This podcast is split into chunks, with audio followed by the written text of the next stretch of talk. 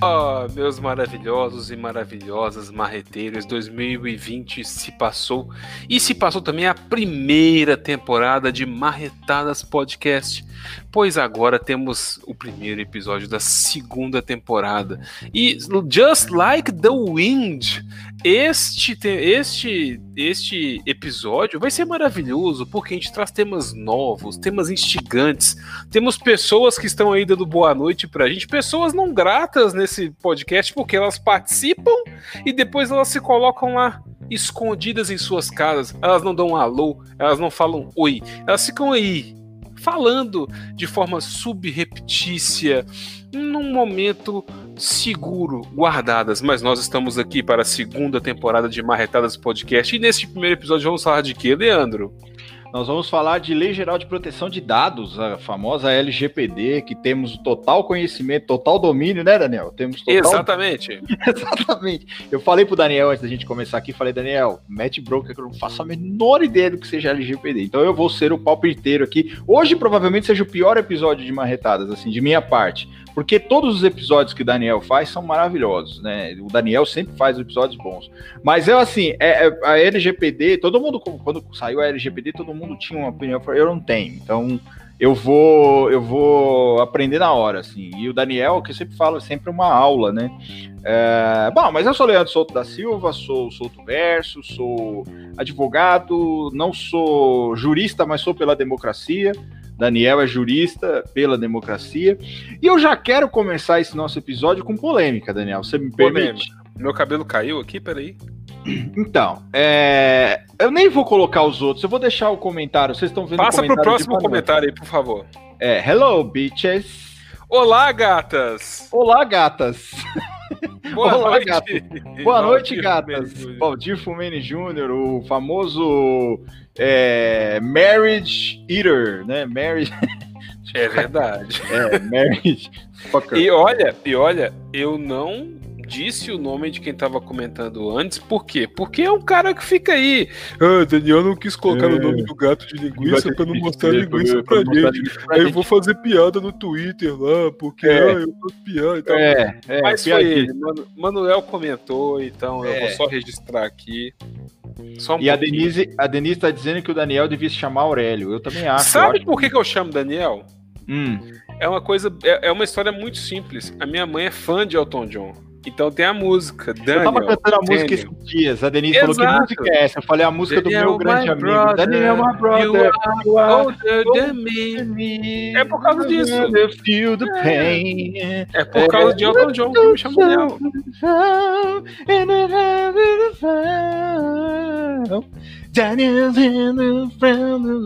Aliás, Daniel, Daniel conta a história de um amigo dele que foi à guerra, né? Parece que morreu na guerra. Sim, um negócio é, pesado. Um negócio pesado, um negócio. Daniel, nunca vá à guerra para não ter que fazer uma música para você, por favor. Até por isso eu peso 100 quilos, né? Então eu sou pesado mesmo. É, é então, é, né? eu, eu, eu, eu, tenho, eu, passei acho que uns 20% a mais disso aí, mas enfim. O dele, né? A, a Solto Verso é fã de jurisprudência russa russa. Exatamente, Valdir. Eu adoro jurisprudência russa. Eu adoro mais ainda juiz vagabundo que fica citando essas merdas em sentença, né? Acho que a gente não pode. A gente não pode citar uma coisa ou outra, mas o juiz, né, os pau no cu aí, juiz super celebridade, fica citando jurisprudência. Permitam-me dizer que a jurisprudência da corte de Oregon diz que não sei o quê, que para pau no cu, caralho. Porra, se, se nós cita essa merda aí, os caras vêm falar, não, petição 10, sentença 10, mas o juiz pode lá fazer as graçolas dele, né? Petição né? 10. Ah, Fato. cara, fuder essa porra de petição 10, sentença 10 também, eu sempre digo, parafraseando o grande William Wallace, que foi meu conterrâneo, e nós somos de. Eu sou de Edimburgo, né, Daniel? O Sim. William Wallace, na verdade, o Wallace eu não sei, ele era de um clã vizinho, assim, mas na verdade, o meu clã ficava onde hoje é Edimburgo, na Escócia. Eu sou escocês, não sei se vocês sabiam. E William Wallace dizia: vocês podem me matar, mas nunca vão poder tirar a minha liberdade. Eu falo Exato. a mesma coisa. Vocês podem limitar o meu número de petições, de, de, inici, de, de laudas na petição, mas vocês nunca roubarão a minha liberdade. Né? Ratinho, yo, yo. Rapaz! Uepa! Rapaz! Uau!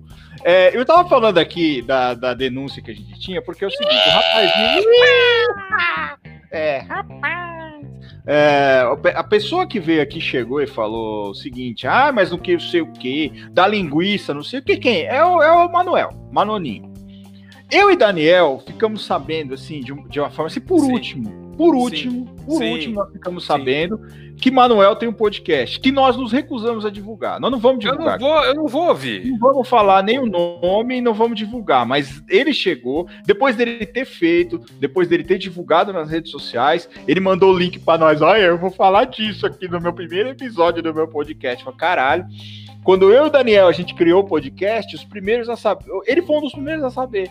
Não, eu vou fazer um adendo. Eu vou fazer um adendo. Ele não mandou pra gente. Quem mandou no grupo fui eu, que vi ele mandando no Twitter, que tava comentando no podcast. Falei, Pior olha a traição aqui e tal. Ele, ele, sequer mandou no grupo falando, tipo, galera. Teve a hombridade de chegar e falar assim: olha, ó, galera, que não, ele criou e nós ficamos sabendo, o Daniel ficou sabendo que o Daniel é um cara diligente. O Daniel, ele, além dele ser Anunnaki, a fonte de todo saber, ele é um cara diligente. Daniel, ele tá sempre assim, sabe o olho de Horus, aquele olho que tudo vê? É, o Daniel, o olho de, o olho de Horus foi inspirado nessa. Porque assim, Daniel, além de tudo, a, a cultura egípcia, a, a, as bases nas quais se, se fundam a mitologia egípcia estão Daniel. Daniel é Tote, o rei da, de toda a sabedoria, o, o, o, deus da sabedoria, e ainda tem o olho de Horus, que é o olho que tudo vê. Então o Daniel, sabe aquele, aquele negócio que tem na, na nota de, de, dólar lá da maçonaria, aquela pirâmide com o olho em cima, é o olho do Daniel. O Daniel é o olho que tudo vê. É o, é o grande arquiteto. O Daniel, ele só não é. Puta, seria perfeito se o Daniel tivesse feito arquitetura ao invés de direito, porque ele seria o grande arquiteto da humanidade, né? Na verdade. Mas ele preferiu o quê? Fazer direito, porque eu queria mudar um pouco, assim, a, essa minha noção dessas coisas e dá para a humanidade alguma coisa assim, mas, mas o Daniel ele é a fonte de todo o saber, ele é, os egípcios se inspiraram em Daniel. Vocês não sabem, mas eu vou trazer um dado para vocês aqui, um dado muito, muito, muito revelador. Vocês estão preparados para a denúncia, para o sucesso? A esfinge não é ninguém menos que bisteca. Não sei, se, não sei se vocês perceberam, mas a esfinge, na verdade, é a bisteca né? É, é, Bastet, né? Que é, e Bastet é a costelinha, que é a deusa do gato lá do, do, do Daniel, enfim. Daniel é. O, o, Egito só existe por causa do Daniel.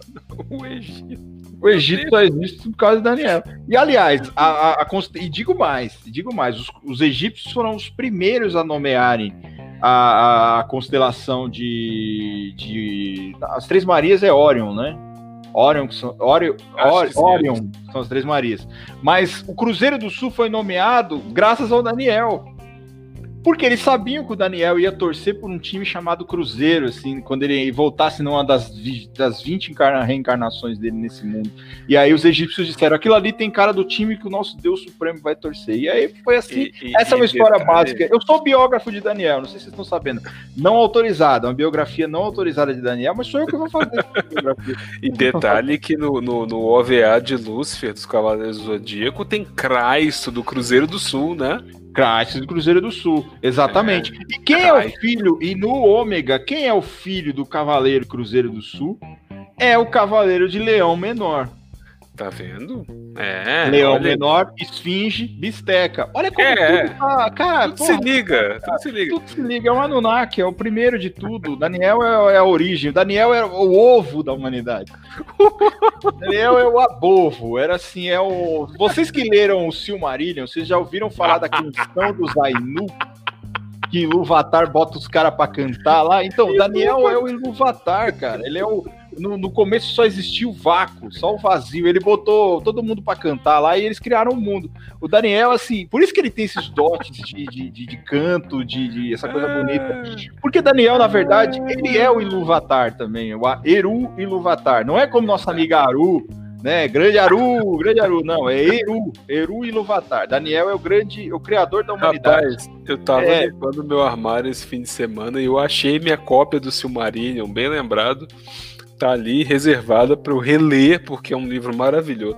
Tipo, dá, dá, dá, de toda a mitologia de Tolkien. Silmarillion é o livro mais maravilhoso, fantástico. assim. Fantástico. De todos fantástico. eles. É Bíblia, Vocês ficam, vocês ficam aí assistindo Senhor dos Anéis, é, They Take the Hobbit to Isengard e tal, É. não sei o quê. Rohirrim for the King, É. for Frodo, e não sei o que, Ricardo Milos, e não sei o que. Vocês têm que ler o Silmarillion, entendeu? É o Hobbit. O Silmarillion, Inclusive, Hobbit eu é... tenho, inclusive, eu tenho uma história muito boa com o Hobbit, cara. Eu fui comprar o livro do Hobbit na, na- na livraria Leitura aqui em Belo Horizonte, só que eu não prestava pra nada na época, né? E aí eu cheguei na livraria assim, aí o, o, o, o- vendedor virou e falou assim: Não, mas que livro que você quer e tal? Você tá procurando? Então eu falei: Não, eu quero o Hobbit. Aí eu falei: É o Hobbit? Então eu falei: É o Robert. Aí o cara Robert. pesquisou por Robert, velho. Porra, coitado. Eu já fiz isso, cara. O Robert. E ele não achou, eu falei, não, eu tô brincando, é o Hobbit e tal. Aí ele pesquisou e achou, e eu comprei o livro, claro, Eu já, claro. eu já dei uma dessa, velho. Eu dei uma dessa uma vez com um amigo meu. Sa- Sabe quando eu, quando eu contei que tinha um amigo que era mais louco que eu na época que eu era templário? Sim. Então, ele gostava de Savatage, esse cara. Ele falou, porra, Savatage é foda, é uma banda foda, é uma banda foda, é uma banda foda. Eu quero comprar um CD do Savatage. Vamos na, na galeria comigo? Falei, vamos. Ele falou, só que eu não sei falar inglês, eu não sei o nome do CD. Olha lá. Você não quer chegar lá e falar, não? Eu falei, ah, eu posso tentar, cara. Qual que é o. O, o Manuel falou uma coisa aqui, mas eu vou ignorar, porque também é isso que ele merece. É, Aí ele falou assim: falou, é, chega lá e fala pro cara, eu quero o CD Gullit Gullit. Aí eu, Gullit Bullet? Rude Mas Gullit. Isso É. nem faz sentido em inglês, cara. Não, Gullit Bullet. Aí eu cheguei lá pro cara e falei assim: Ô, mano, você tem o CD do Gullit Bullet? Aí É. o cara, quê? Falei, Gullit Bullet. Aí ele, de quem é essa porra desse CD? Do Savatage, caralho. Aí ele falou, ah, Gutter Ballet, o nome do CD. Sim. Aí eu falei, é, eu chamei o cara falei assim, ô, chega aí, é essa porra que você quer aqui? Aí ele falou, é esse mesmo que eu quero. Era Gutter Que Ballet bom. o nome. Que E ele, bom. Gullit Bullet. Eu já meti dessas também, é. é Mas do verdade. Savatage, se for ouvir, escute The Howl of the Mountain King. O The resto. House do Mountain King, cara. Inclusive O a resto- música é a melhor música, tirando o Age É. of Thorns, é a melhor música do Savatage. Que Age of. Thorns, na verdade, é uma das coisas mais lindas que já foi feita pela humanidade toda. Tem uma bateria eletrônica safada lá? Tem. Tem um sampler? Tem. Mas a música é muito bonita, cara. É muito legal, é uma música linda e é foda, cara. Foda. Tô Aliás, fazendo perna longa aqui, peraí. Você tá fazendo perna longa de batom? Hum. É. É uma das coisas. Ó, Egito significa Daniel. E Egito em egípcio significa Daniel. Valdir tá dizendo. É verdade. Rani Maciel tá dizendo, eu tenho certeza que os fóruns de extrema Meu direita têm teorias com essa mesma vibe. É Exatamente. possível. É possível, é possível. Aqui a gente cria nossas próprias teorias. Como o Daniel criou o universo, a gente cria também teorias. O universo, na verdade, o Daniel é. Vocês sabem que a esfinge é a misteca, na verdade, né? Então Oh, tudo que vocês Deus. encontrarem. É, tudo que vocês encontrarem no Egito hoje, qualquer estátua de Egito, era os, era os action figure que o Daniel tinha em casa. Então tudo que é encontrado lá é os bonequinhos do Daniel. Tipo esses bonequinhos aqui que vocês estão vendo, ó. Que eu tenho aqui no escritório.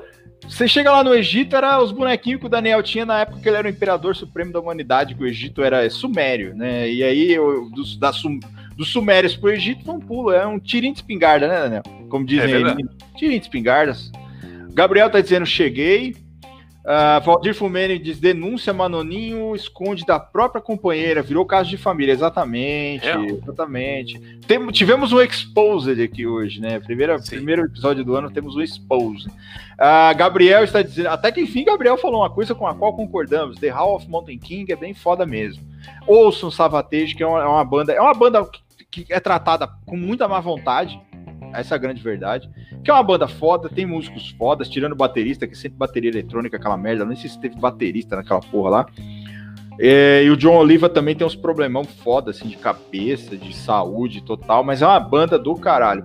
Ah, era uma banda formada, foi formada por dois irmãos, Chris Oliva e John Oliva. Chris Oliva morreu, John Oliva ficou meio pancada depois que ele morreu, então as músicas refletem um pouco essa coisa, essa história aí de ele ter perdido o irmão. Enfim, vamos respeitar também a vibe do cara, mas Verdade. é uma banda do caralho, mas é uma banda tratada com má vontade pela indústria musical, que só quer ver a bunda da gente na hora da vacina. Então, as baleias brancas. É, não, é vacina, na verdade, é uma forma do governo ver nossa bunda, né? Exatamente, Ao vivo. exatamente, ao vivo. É, Daniel, mas- deixa- eu, te- eu tenho, eu tenho a obrigação legal de te perguntar se nós temos perguntas fora do tema hoje ou não. Não!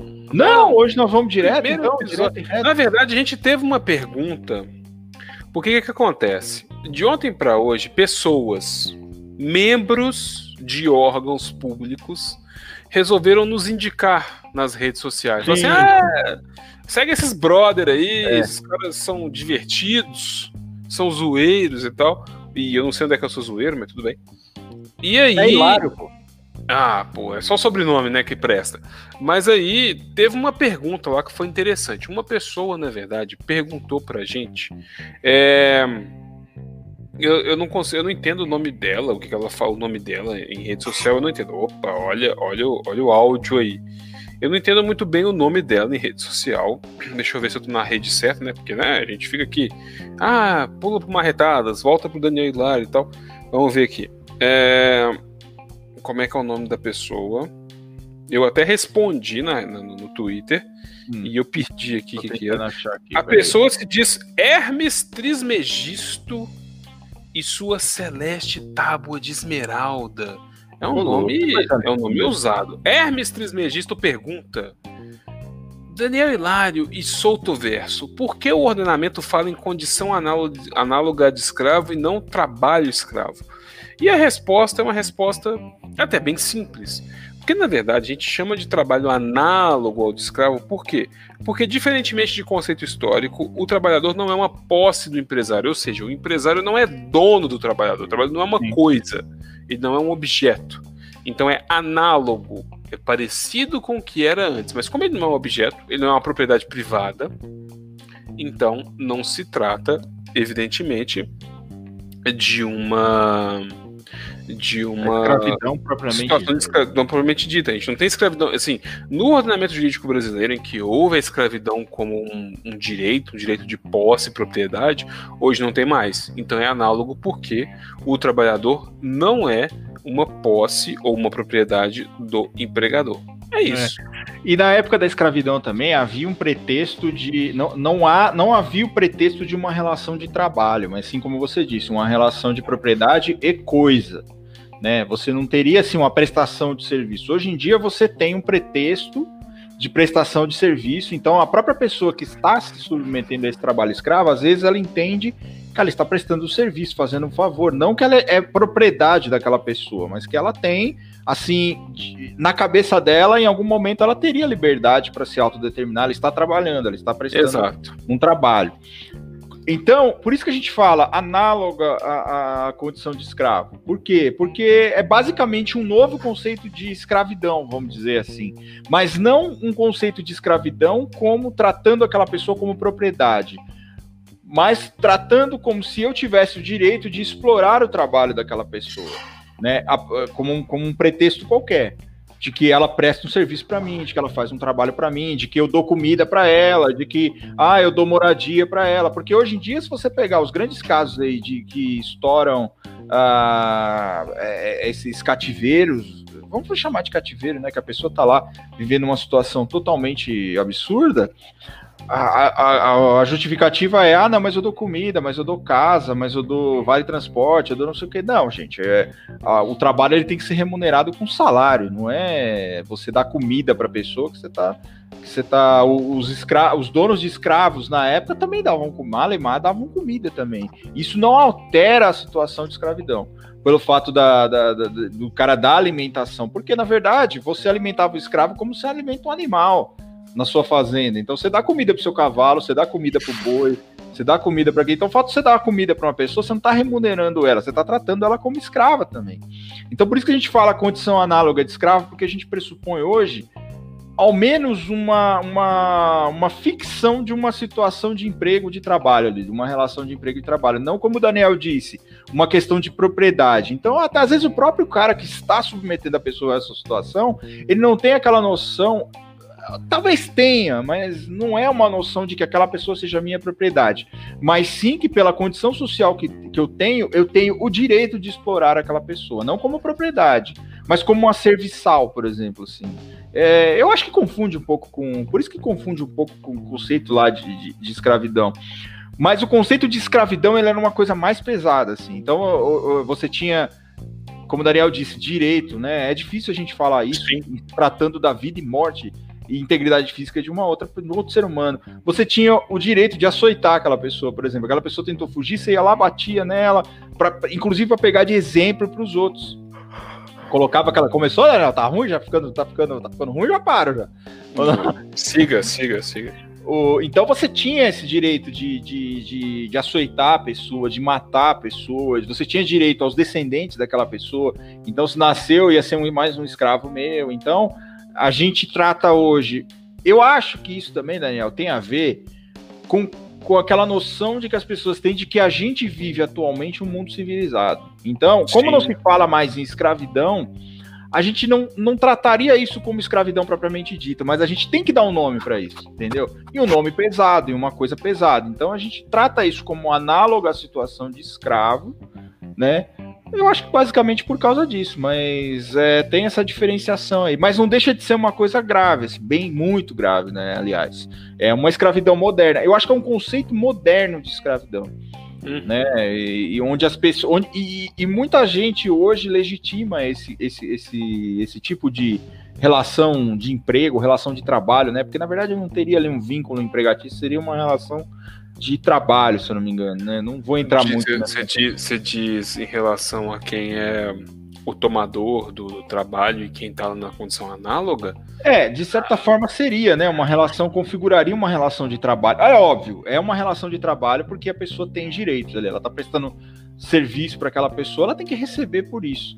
Só que é como a gente estava falando, é, as pessoas falam, ah, mas é da comida, mas é, é, dorme na minha casa, imagina, come na mesma mesa que a minha família come, imagina como que uma pessoa dessa é escrava, nossa, come da minha mesma comida, a mesma comida que eu compro para meus filhos, ela come em casa, essas coisas ridículas, né? Então, é, eu acho que a gente foi mudando, porque a gente não, as pessoas acho que tem um pouco de medo de chamar isso de escravidão também né? Por ser aquela coisa pesada, por ter aquele espectro de. Mas não deixa de ser Sim. uma escravidão. Por isso que a lei trata como condição análoga a de escravo. É análogo e... porque a gente não fala mais em propriedade. A gente é, não fala mais uma pessoa ser dona da outra.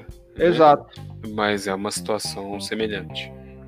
É isso aí, Daniel. Então, tem mais alguma? Pergunta? E não temos, mas nós temos um tema. O nosso tema de hoje é a Lei Geral de Proteção de Dados. E o que é a Lei Geral de Proteção de Dados? Porque assim, há uma discussão há muito tempo na internet, o pessoal acha que a internet é terra de ninguém. A internet é o local em que você vai lá, muito louco, fala um monte de bestagem e fala e fala mesmo, e joga na cara, e fala isso, e fala aquilo. Mas as, inclusive na última semana a gente teve situações muito interessantes em relação a pessoas que andaram falando coisas em rede social. Por quê? A Lei Geral de Proteção de Dados, no caso do Brasil, o que, que ela é? Ela é um diploma normativo que define de forma específica os limites de coleta, guarda, tratamento de informações pessoais. Exemplos de pessoas com CPFs, por exemplo. Igual a gente estava falando esses dias. Tem muita gente aí que está falando sobre. Ah, não, porque se você gosta de mim, vem aqui, pegue minha chave Pix né? Que nós temos Pix agora. Chave Pix, é. seus Pix, né? P Engraçado que Pix me lembra o Winx, me lembra Sininho, me lembra Peter Pan. Vamos fazer um Pix aqui, um Pix, um pequeno Pix aqui. E aí muita gente está colocando em rede social a sua chave Pix, que é o seu CPF. A chave Pix pode ser qualquer coisa, CPF, número de telefone, nome, uh, e-mail, pode ser um monte de coisa. E a pessoa vai lá e manda a chave. Ai, galera, me manda um centavo no Pix e aí manda o CPF na rede social. Pessoal, compartilhar CPF é uma coisa muito complicada. O que é o CPF? CPF é um dado pessoal. O que é um dado pessoal em relação à Lei Geral de Proteção de Dados? É um dado que pode te identificar. Minha marreta caiu aqui, ó. Minha marreta não, meu martelo de azulejo. Seu martelinho. Ele é de borracha. Então, assim, é... é um dado pessoal. O que é um dado pessoal? É um dado que pode te identificar, na verdade. Seu nome, sua idade, o ano que você nasceu, sua data de nascimento, o seu CPF, sua identidade, são dados que podem te identificar, são dados pessoais. Isso é problemático, muito problemático, porque quando você dá esses dados por aí, você passa. E eu vi gente falando, ah, porque seu CPF tá, tá no, no resultado de um concurso, CPF, quando você passa em concurso, tá lá não sei onde, quando você é servidor, seu CPF tá na, na tá no, no, no portal da transparência, sim, porque você é um servidor público.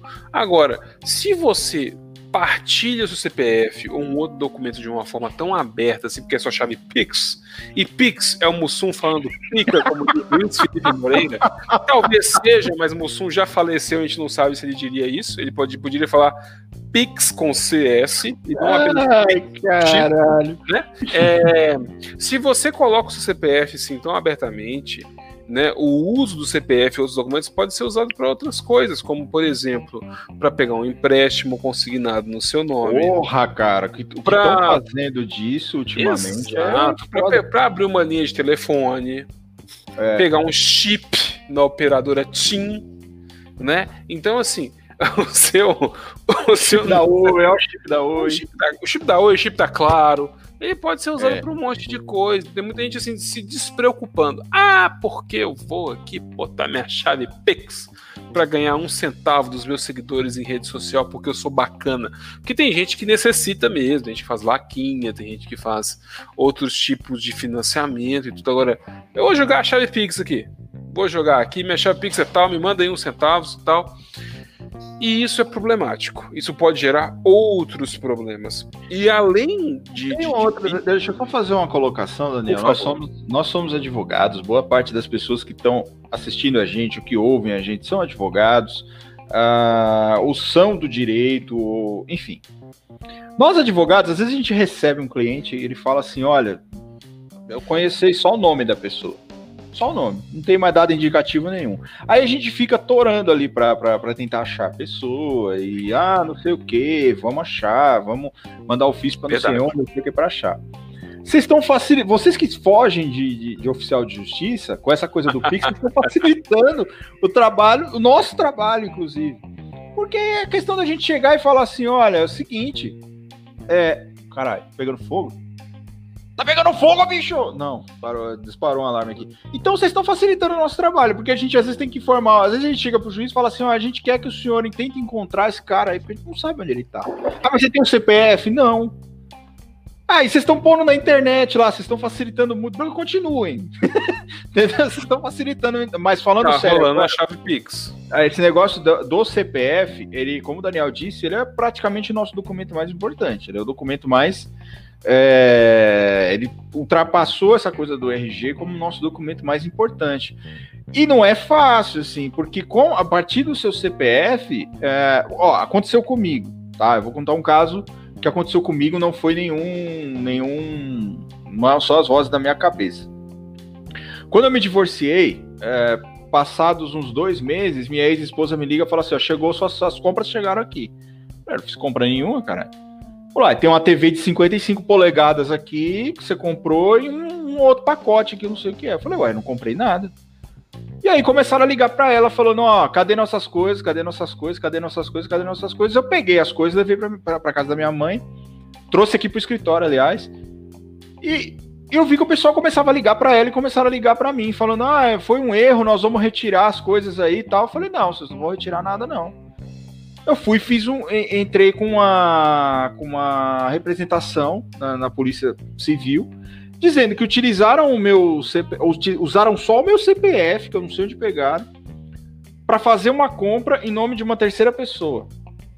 Então, assim, meu, meu cartão não foi clonado, porque assim, não foi debitado nenhum, nenhum, nenhum, eh, nada foi debitado eu não tinha débito nenhum com a empresa que eu liguei para a empresa que foi feita. Eu falei, ó, foi feita uma compra no meu nome. Não, não foi, não foi emitido boleto nenhum. Quer dizer, eu não sei o que, é que eles fizeram, que eles utilizaram meu CPF para conseguir concluir a compra, receberam a compra na minha casa e depois estavam dizendo que era uma compra que assim que tinha sido ido por, que tinha ido por engano e eles iam retirar lá. Ou seja, os caras fizeram toda a compra, iam retirar na minha casa e iam ficar com as coisas lá. Aí, ó, falei que podia acontecer. Porque a gente, Uau. eu tô próximo aqui do Palestra Itália, do, do, do, do Arena. O campo do Palmeiras, caralho. E o Palmeiras joga hoje. Então, se vocês ouvirem fogos aí, é, é isso que aconteceu. Então, é, essa coisa é séria. Então, isso virou um inquérito policial e, por fim, descobriram que quem fez isso tá, mora em Minas Gerais, inclusive. O IP Eita. do cara de Minas Gerais, o cara que fez isso. O cara descobriu meu CPF, fez essa compra sabe-se lá como, bicho. Né? E foi feito, né? O que que, que que você tá rindo aí, Daniel? É Minas Gerais aí e tal. É, né? Minas Gerais, é Minas Gerais. Né? Mas você não, eu não te conhecia ainda, Daniel. Não era, ah, não, era tá. não, poderia ser feito, não poderia ser. Eu ainda não te conheci, te conheci uns anos depois. Mas enfim, com a coisa assim que eu não disponibilizei meu CPF para ninguém. Sim. Mas é uma coisa que é fácil de você achar hoje em dia. E para além, e para além da, da, do CPF, da, em, em, redes e tal, que o pessoal tá falando, CPF isso, RG aquilo e tal. Tem uma outra questão também que a LGPD veio cobrir. Tem muitos joguinhos aí no Twitter que as pessoas colocam. Não tô falando. Aquele que é um disco assim e tem as, as esferas de influência, de amigos, aquele até que não, porque você só coloca a sua arroba lá e ele faz o cálculo. Mas tem uns como Top Friends, My Valentine, esses assim, eles pegam permissões do perfil de vocês. Olha aí a galera soltando bomba, coitados dos animais de estimação. Eles pegam permissões dos perfis de vocês, que são permissões muito perniciosas. Eles podem ler tweets, eles podem publicar tweets, eles podem seguir e deixar de seguir pessoas. Quando você vê, você está seguindo lá, você está seguindo o Banco Itaú. Você não é do, você não é corrente do Itaú, mas está seguindo Itaú. Você está tweetando sobre é, sobre o açaí da Val, mas você nunca foi no açaí da Val porque você é do Mato Grosso. Pois mas é. tá lá. Tá se tweetando lá, porque o açaí da Val é muito gostoso, geladinho, cheio ali, da, da granolinha, da bananinha, com o xaropinho hum. de Guaraná. Você tá tweetando isso, você tá, você tá chancelando coisas que você não chancelaria normalmente. Mas por quê?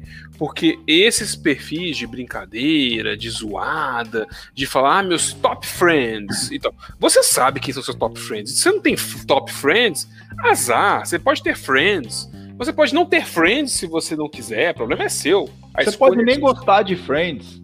Pois é. é. você pode preferir assistir Married with Children, você pode preferir assistir é, Mad About You, você pode preferir assistir, inclusive, The Cosby Show, o que é lamentável, porque, né, Cosby aí, né? Cosby, é, Cosby é pesado. Criminoso, criminoso, é criminoso. Mas você pode preferir o que você quiser.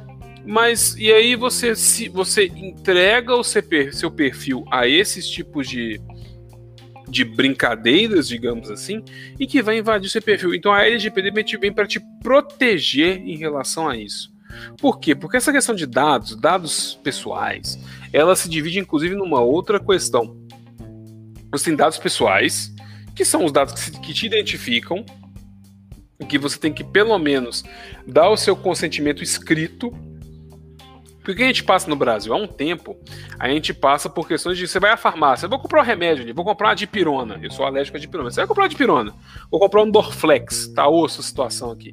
Aí você vai na farmácia e o cara fala: se você der seu CPF, o Dorflex é 10 centavos mais barato. Aí você passa seu CPF. E aí tem um desconto. Mas você tem um problema nas suas mãos. Por quê?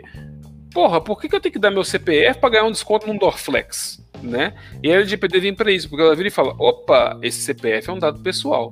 Então, você tem que dar o seu consentimento para que aquela farmácia receba o CPF. E mais, há localidades que não autorizam o desconto com CPF, como São Paulo, onde este homem aí, é. este homem aqui, não, este homem aqui, está aqui, ó, olha aqui, ó. É, aqui, aqui em São Paulo a gente tem não a famosa nota, nota, fiscal paulista, né? Então a gente, o cara chega, é, é, na verdade, assim, fun funciona de uma certa forma, porque a gente tem um. Eu não sei como é feito, aqui é direito tributário, gente, não manja uma porra nenhuma.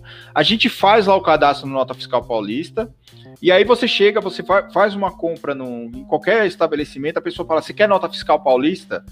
A pessoa lança teu CPF e você recebe um, um valor pequeno daquela compra em relação ao tributo que a pessoa paga. Então, se aquela pessoa, sei lá, pagou 20 reais de tributo, você recebe, sei lá, 15 centavos daquilo lá. E fica numa carteira, depois você consegue levantar esse valor. Você, você joga para uma conta consegue levantar o valor. Eu, depois dessas coisas de, de, de CPF, de tudo mais, e, e principalmente agora com a, o advento, não só da, da, da, da lei, da, da, LGPD, que a LGPD, na verdade, ela veio é, complementar o Marco Civil da Internet. Então, ela alterou o Marco Civil da Internet. Então, é, depois dessas, dessas duas legislações especificamente, eu tenho tido um pouco de resistência em, em, em dar meu CPF. Então, como o Daniel disse, você vai na farmácia, Se você dá o seu CPF, se você está cadastrado lá, você tem um desconto no, no, no seu determinado medicamento, né? Os meus quase não dão, né? Porque eu não faço compra, eu não faço compra do mês no mercado, eu faço compra do mês na farmácia, né? Eu vou lá, faço sair com carrinho, assim, do, do, com, com, as, com os receituário controlado lá, eu faço compra na, na, na farmácia. Mas tem essa coisa também. Só que aí você tem que tomar um pouco de cuidado. Então, em relação a essa questão da nota fiscal, aqui nós temos a nota fiscal paulista, né? E eu, uma vez, eu cometi uma cabacice muito grande, cara. Muito grande, muito grande.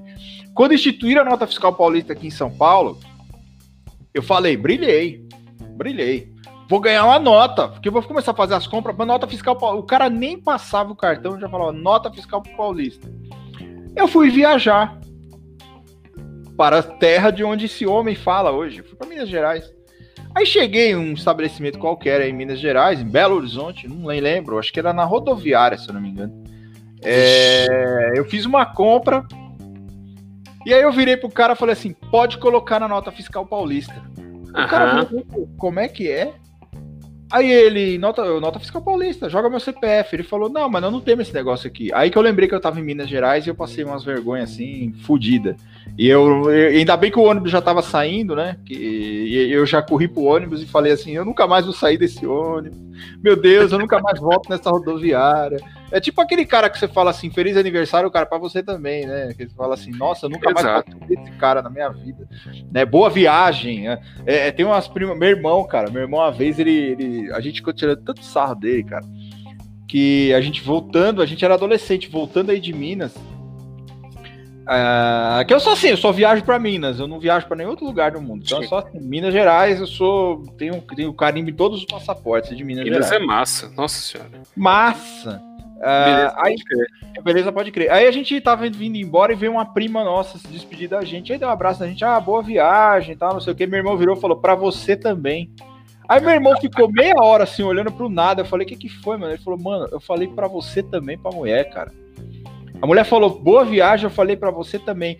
Mas eu, mas eu, eu superei o meu irmão, porque eu sou aquele cara que em velório pergunta pra família do morto assim, oi, tudo bem?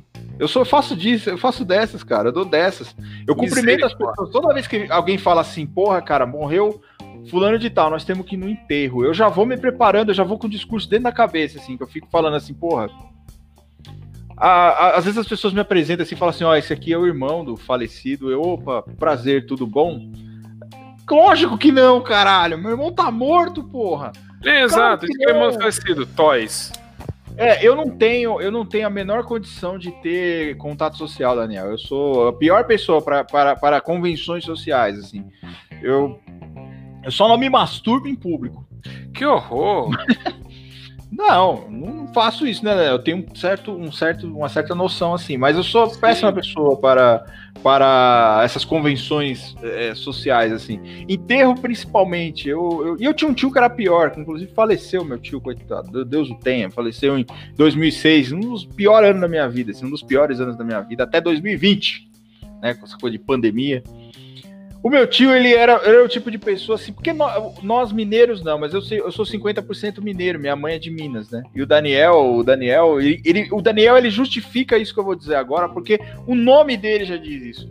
O mineiro, cara, ele tem uma necessidade premente e, e assim, que é muito maior que ele de fazer graça o tempo todo. Sim. O mineiro, ele é engraçado por natureza. O jeito do mineiro falar é engraçado. E o mineiro, ele não tem limites. Então, assim, ele, ele, ele, ele vai te zoar. Ele te conheceu agora, cara. Ele vai te sarro da sua cara, ele vai brincar com você e tal. O meu tio fazia isso em velório, cara.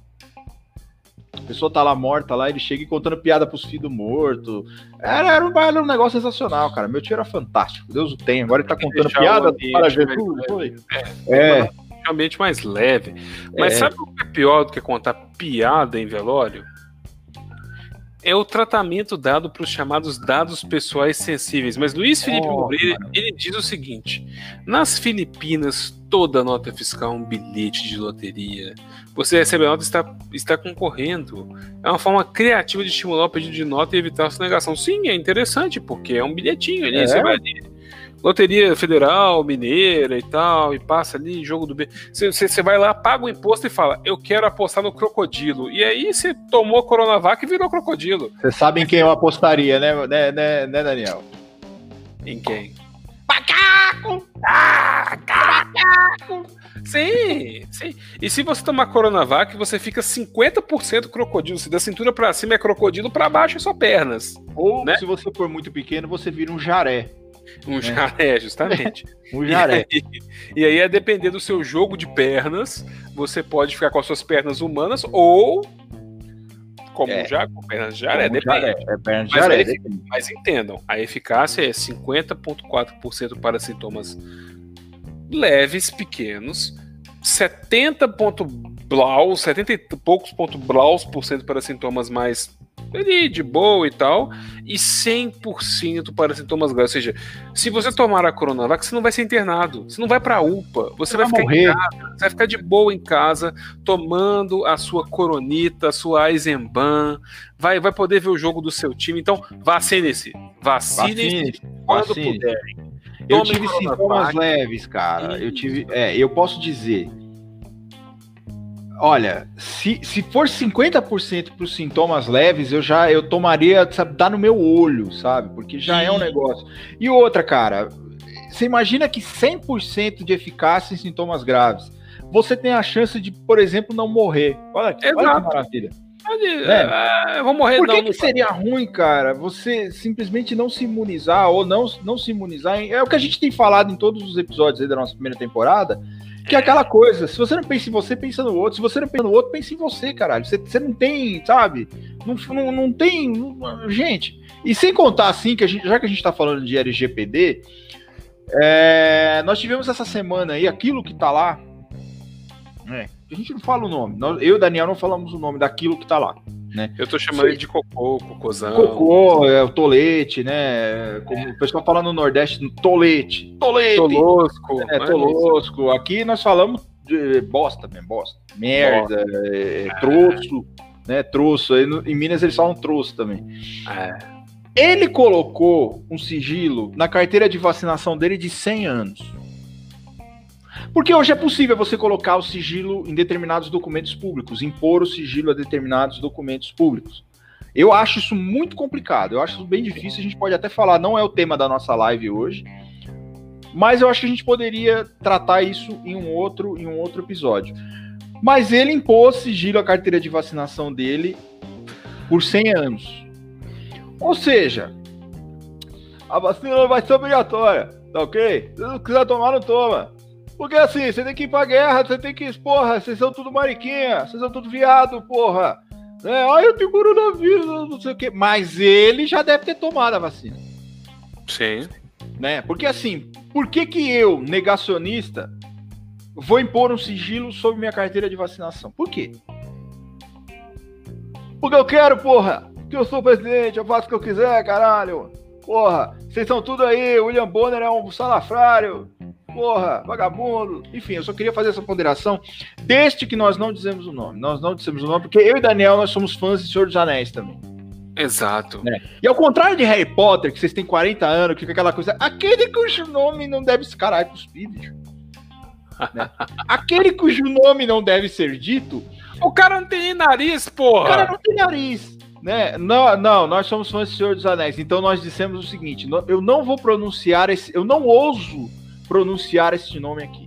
100%. Como disse Gandalf, quando revelou as inscrições do anel para Frodo, hum. que ele fala assim: essa é a antiga língua de Mordor, ah. que eu não ouso pronunciar aqui. E, que é tão tá repugnante que eu não ouso. E tá inscrito no anel, né? Que loucura. Mas, no anel, cara, tá tatuado ali no, tá, na, tá ali, na, ó. marrom de Frodo está tatuado aquele, aquela, um anel para todos governar. Eu, eu tenho uma informação polêmica da, em Senhor dos Anéis. Todos os personagens possuem nariz.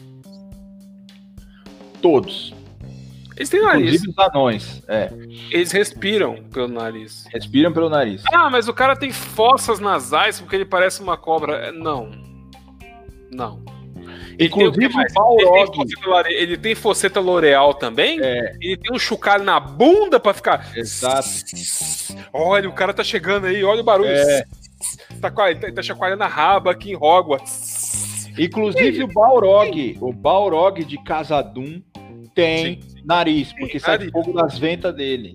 Isso, ele tem chicote, ele tem nariz. Tem nariz, o chicote E o. Shao no pés com nariz. É, e o Shao no pés nariz with e nose. O With nose. With nose. Ele tem E nariz. Balrog, aliás, o único Balrog que não tem nariz é o Balrog do Street Fighter, de tanto tomar porrada. Lógico não que ele tem. Lógico que ele tem. Ah, mas deve ter quebrado o nariz dele, ele era boxeador. assim, ele tá com a mãozinha assim, ó. Tá o narizinho, É. ó. Tá o nariz lá. Ele tem nariz. E na verdade, em outra versão, não sei se é na versão japonesa, não é Balrog o nome dele, né? É Vega, eu acho. Ou é Sagat. M. Bison, porque na verdade M. é Bison. do Mike Tyson, ele é o M. Bison. É, o M. Bison, exatamente. Mas É, na versão bom, americana eles tiveram que trocar ali pra falar, trocar tipo, Balrog. fazendo. Posso falar duas, posso dar duas informações polêmicas sobre Street Fighter aqui em minha pessoa? Claro. Sabe qual era meu lutador preferido do Street Fighter? Eu sempre perdia Sim. porque eu gostava dele. Dig. Vega. Hum, O Vega era o mais fudido, era o mais louco, era o mais zoado, assim. É, é só- ele só perdia pra um. Ele só perdia pra um. Zangief. Nossa, mas eu já zerei com o Zangief. Ah, você é você. Ah, não, pelo amor de Deus. Eu tô falando que você é um Anunnaki, caralho. Você conseguiu zerar com o Zangief. Você viu o Gorbachev dançando com ele no final? Sim, eu vi o É. Gorbachev dessa Good vez. compare. Como é que é que ele fala assim? Good comrade. Eles começam a dançar o. Sim, aí ele fala, Mr. President, you dance very Dance nice. with me. Dance very nice, Mr. President. E eles estão lá. Perninha assim, é maravilhoso. É, tem aquela música. Mas o Balrog era muito zoado, cara. O Balrog ele, ele era, ele era. O Balrog não, o Zangief, né? Ele era. E o Street Fighter, ele é contra. Ele é contra todos os outros jogos de luta. Porque nos outros jogos de luta, você pega. Mortal Kombat, por exemplo. Você começa com os, com os, com os bosta e você vai chegando, vai graduando, você chega no Goro. Que é aquela pica foda, assim, aí você chega no. no uh, Shao. é, como é que é? Não é Mao Tse Tung, não. É no O- Shang Tsung. É. Mao Tse Tung. Mao Tse Tung é outra coisa. Chega no Mao É. Tse Tung lá. Chega no Mao Tse Tung, Mao Tse Tung, ele, ele- ele- enfim. É, aí você vai passando assim, você vai pegando os caras, você pega o Scorpion no meio, você pega o Sub-Zero e você vai lá. No Street Fighter, não, cara. Porque assim.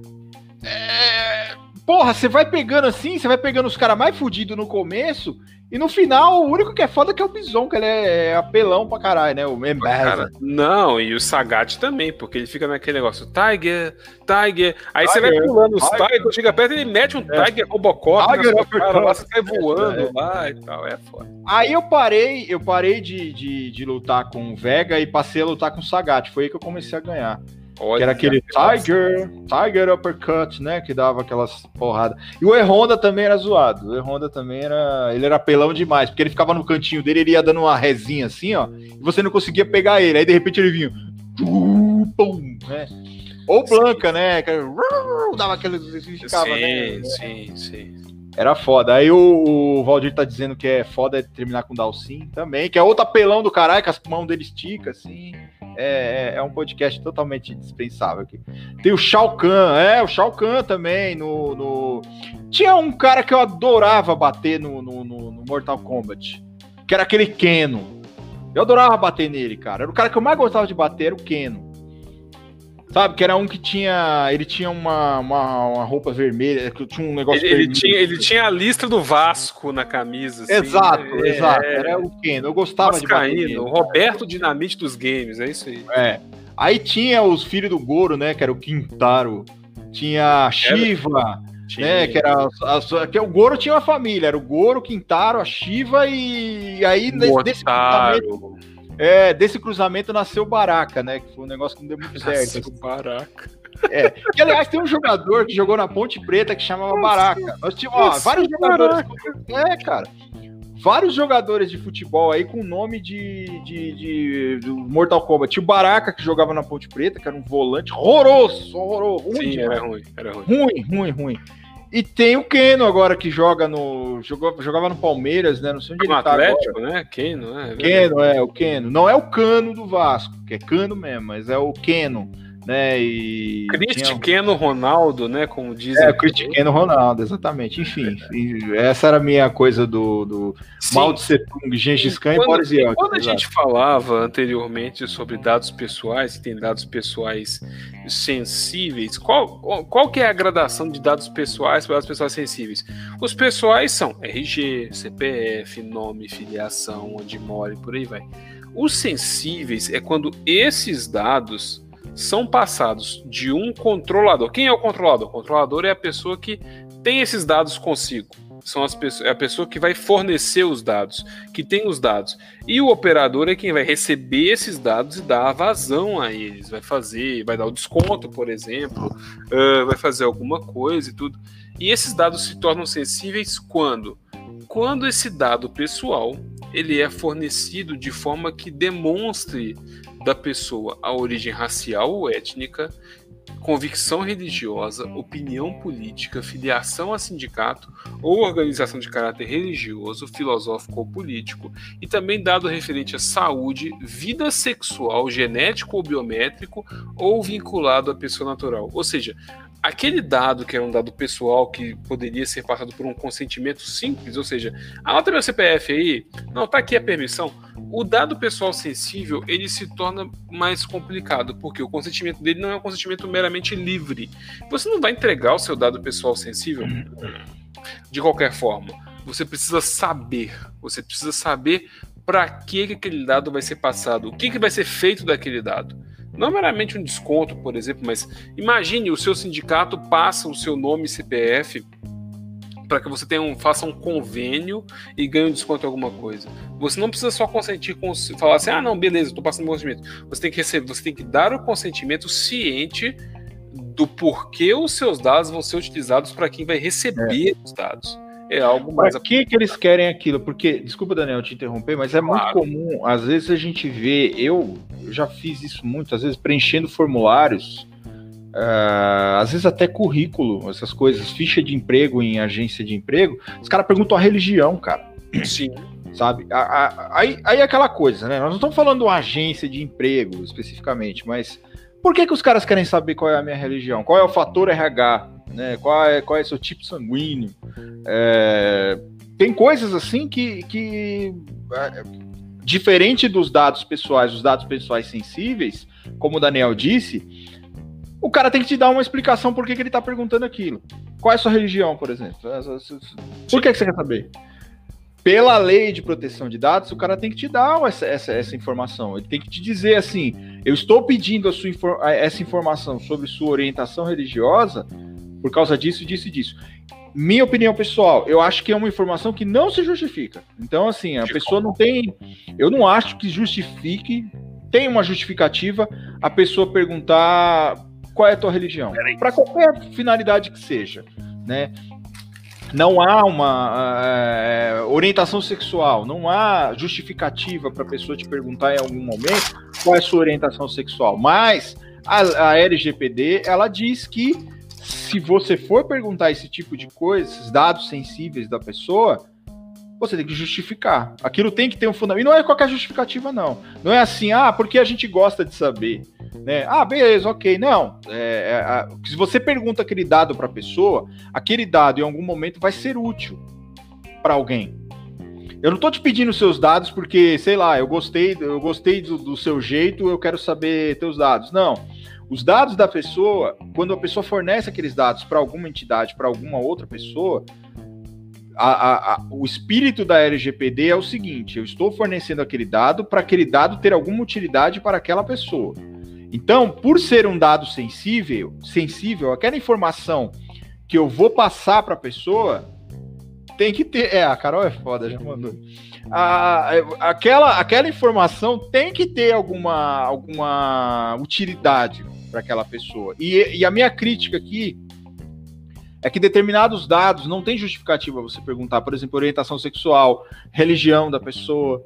É, então não, não é algo que se justifique assim, mas a LGPD diz que a pessoa tem que dar uma justificativa, tem que dizer, estou pedindo seus dados porque por isso, isso, isso, isso, isso. Então é o que diz a lei. Nosso, nosso chat aqui tá bombando. O Luiz Felipe diz o seguinte: agora a onda é perguntar signo. Aliás, astrologia é crime, tá, gente? Não cometam um crime de astrologia. Como já dissemos aqui é, em um outro episódio. Uh, o Alex está dizendo, como dizia na série Person of Interest, o bem mais valioso que o dinheiro, é, que dinheiro é informação. Exatamente. A Carol diz assim: sou satanista. Exatamente, eu sou obrigado a dizer que sou satanista, Carol. Se eu chegar num lugar assim, a pessoa dizer assim: qual é a religião que o senhor professa? Eu não professo religiões, eu professo cultos. Então nós já temos uma coisa diferente aí, porque religião é uma coisa restritiva demais. Culto é uma coisa mais ampla. Então você tem um culto à sua fé, sei lá. E se a minha fé for não ter fé, se eu for ateu? Você tem. Vou, vou, e aí? O que, que, você vai fazer com essa informação? E se eu disser sou satanista? Qual é seu nome? Arcângelos. Por que Arcângelos? Porque eu sou satanista. Mas a pessoa perguntar assim, por que você, por que, que você vai fazer com essa informação? Eu tenho que saber, né? Porque provavelmente eu não falaria isso, porque eu ia me gabar de dizer que sou satanista. Que eu era satanista. Não sou mais, gente. Agora eu professo, sou, sou temente a Deus, sou Shunanabacantas, Sou um varão valoroso, sou um homem de Deus, um homem que professa sua fé, chura na bacá, chura na bacanta, siriquianta, siriquifala, chura balahaus. Eu estou agora, eu tô, vocês viram que eu entrei em glória agora, né? Eu sou pentecostal. Mas na época que eu era satanista, seria difícil, né? Não tinha LGPD naquela época ainda. Aliás, satanista não cumpre a lei, né, gente?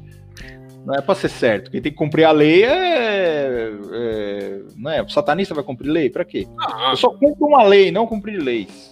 A lei de é. Satã, né? A lei de Satã, exatamente. Eu, eu seguia, e eu segui o satanismo levaiano, né? De Antoine Levé, que escreveu a Bíblia Satânica. Uhum. Sim, existe. Ah, você nunca ouviu falar de Antoine Levay? Já. Foi ele que escreveu a Bíblia Satânica. Eu seguia esse tipo de satanismo. Era um satanismo mais assim. Eu era um testemunha de Jeová satânico. Mais ou menos, né? É, ah, é, a Carol, a Carol falou aqui, não acho que justifica, mas no hospital perguntam para quem tem religião não aceita transfusão. Aí é uma coisa mais, é uma coisa diferente, eu acho, porque você tem e outra. É, existe um, é, é, importante a gente dizer uma coisa aqui na, na questão do, do é testemunha de Jeová, né, que não pode fazer essa coisa de transfusão de sangue. Sim. É, existe a possibilidade de um alvará judicial para para essa para essa questão da transfusão de sangue. Inclusive, vou... o médico determinar a transfusão de urgência, ele está agindo de acordo com o dever legal. De ele, vai ser dever legal. ele tem o dever, inclusive, de fazer isso.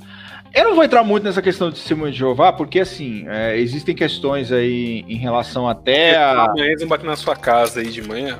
Né? É, e é aquela coisa, tem aquela coisa da, da, da liberdade religiosa e tal, mas é, tem umas, umas questões pesadas aí em vara de família sobre isso, que qualquer dia eu conto em off. Né, mando na DM, manda na DM a pergunta, faça uma pergunta que eu respondo. Igual no, no, Instagram, né? É uma desgraça o Instagram, porque assim, as meninas colocam lá assim, as meninas, os caras tal. Pergunte-me qualquer coisa. Aí o pessoal, o cara coloca assim, linda demais. Cadê a pergunta, caralho? Nossa, linda. Nossa, que linda. Nossa, que linda. Caralho, faz a pergunta pra menina, porra. Pergunta alguma coisa. Ai, pergunte-me qualquer coisa. Aí o cara coloca lá, nossa, linda, hein? Não, o em é a pergunta, né? Tem interjeição no final aí. Em, né? Então, é por isso que eu não faço essas. Essa, eu, sabe por que, que eu não faço esse esquema de perguntas, Daniel, no meu Instagram? Eu já estive tentado a fazer um dia, pergunte qualquer coisa.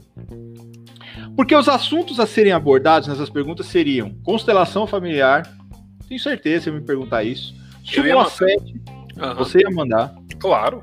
Iam me perguntar do juiz coach que ensina a encontrar bens do devedor. Eu vi esse cara no YouTube hoje, tô com muita raiva.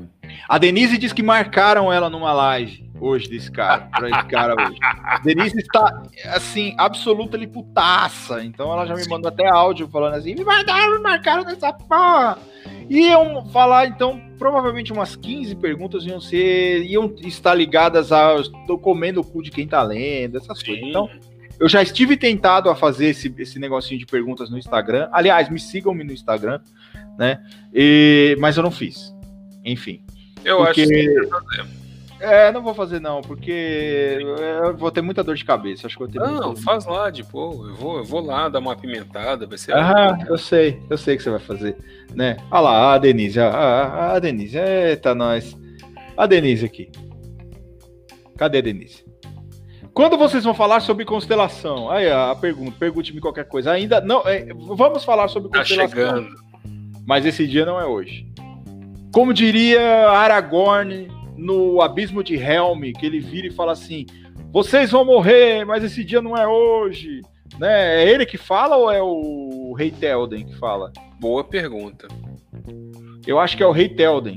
Todos nós vamos morrer, mas esse dia não é hoje. É o Rei Telden mesmo, quando ele tá passando É lá e o pau tá quebrando, ele Isso. tá passando na frente da galera e fala com o cavalo lá. Então, pô, É, morrer. E aí, galera, vocês vão morrer, mas marca aí que não é hoje não e tal. Aí ele grita: Ride Eorlingas. Né? Ele Sim. grita assim, vai todo mundo com aquela putice. É porque as duas únicas frases que eu gravei desse final é For Frodo, por motivos óbvios, e também gravei I Am No Man, né? Porque, pelo amor de Deus. I am no man. E ela fala ainda com uma- um sotaque britânico, assim. Sim, maravilhoso. Quase, quase de, de, de- Ela fala com sotaque de Campbellsburg. Né? Que ela Verdade. fala assim. I am no man. Ela dá um gritão. Aí assim, ela pega a espada e enfia no meio do olho do cu do cara lá e o cara vai pro saco. É, tipo isso. Feiticeiro de Angmar. o- Morreu. De Angmar. é, Ele, ele não tinha opção, porque quando ele fala, quando ele fala, tipo, nenhum homem pode me matar ou me derrotar, ele, tipo, ele restringe. Ele restringe a história. Ele fala assim, olha, nenhum homem e tal. Ela fala, tipo, ô bicho, eu não sou homem não, você vai morrer agora. Plau, morreu. É isso. É. Aí ele olha pra ela quando ele vê aquela mulher, ele fala: Ih, Rogerinho, fudeu. Não, É, ele, ele faz aquele meme do Messi, assim, que põe o óculos e fala, perdemos. Perdemos. Perdemos. É, ele fala, perdemos. perdemos ali e foi pro saco. Tipo. Mas primeiro, primeiro tem um negócio muito empoderador ali, Daniel. Não, eu não tenho, nós, nós não temos é, lu- lugar de fala pra falar, Não, não pra dizer sobre feminismo, mas tem um negócio ali muito representativo, Sim. empoderador. Antes de matar o feiticeiro de Angmar, o que, que ela Uhum. faz? Ela corta a cabeça do Nazgûl, Sim. que é de forma fálica. Ou seja, Sim. ali ela derruba o patriarcado. Ou seja, você, seu incel, que tá aí achando que vai voar na cabeça do Nazgûl, tá sem cabeça. tá sem Pô, cabeça. Bicho, imagine, imagine, o cara tá lá se achando fodão, alguém vem e fala assim, bicho, cortaram a cabeça do, Naz, do Nazgûl. Mor- Não, tá nas últimas. Morreu. É. Pode morrer. Morreu. E o Nazgûl nada mais é do que um bicho com forma fálica. Ele tem uma forma de Exato. pênis, assim. O que, que ela faz? Antes dela matar o feiticeiro bruxo de Angmar, que é o Nazgûl, o rei dos Nazgûl, né? Ela corta a cabeça do pau do cara. Ou Exato. seja, ela fala, e você e uma mulher vai te matar. É empoderador demais, cara. Por isso É que agora eu quero que você, incel, filha da puta, pare de ver Senhor dos Anéis. É o que você é o que você em céu com chifre de touro invadindo o Capitólio que só que foi preso e só come comida orgânica e a mamãe tá lá falando que você não tá comendo nada, tá pedindo todinho pra mamãe, é, o É. que você merece. É verdade. Vai vai isso, cortar a cabeça de baixo, vai cortar a cabeça de cima, vai, vai morrer. Vai Você morrer. vai perder, entendeu? Você tem que perder. Você merece perder. A Júlia tá me dizendo aqui, Leandro, pode responder no final. Já tentou um recurso especial no STJ de Londrina? Eu te respondo agora. Esse negócio do STJ de Londrina, eu tava fazendo uma consulta hoje a um Banco Nacional de, de Indisponibilidades em relação a um determinado processo. E lá tinha um processo do, no STJ de Londrina, no STJ do Paraná, de Londrina. E isso com. Gente, esse dado é do CNJ. FD digno.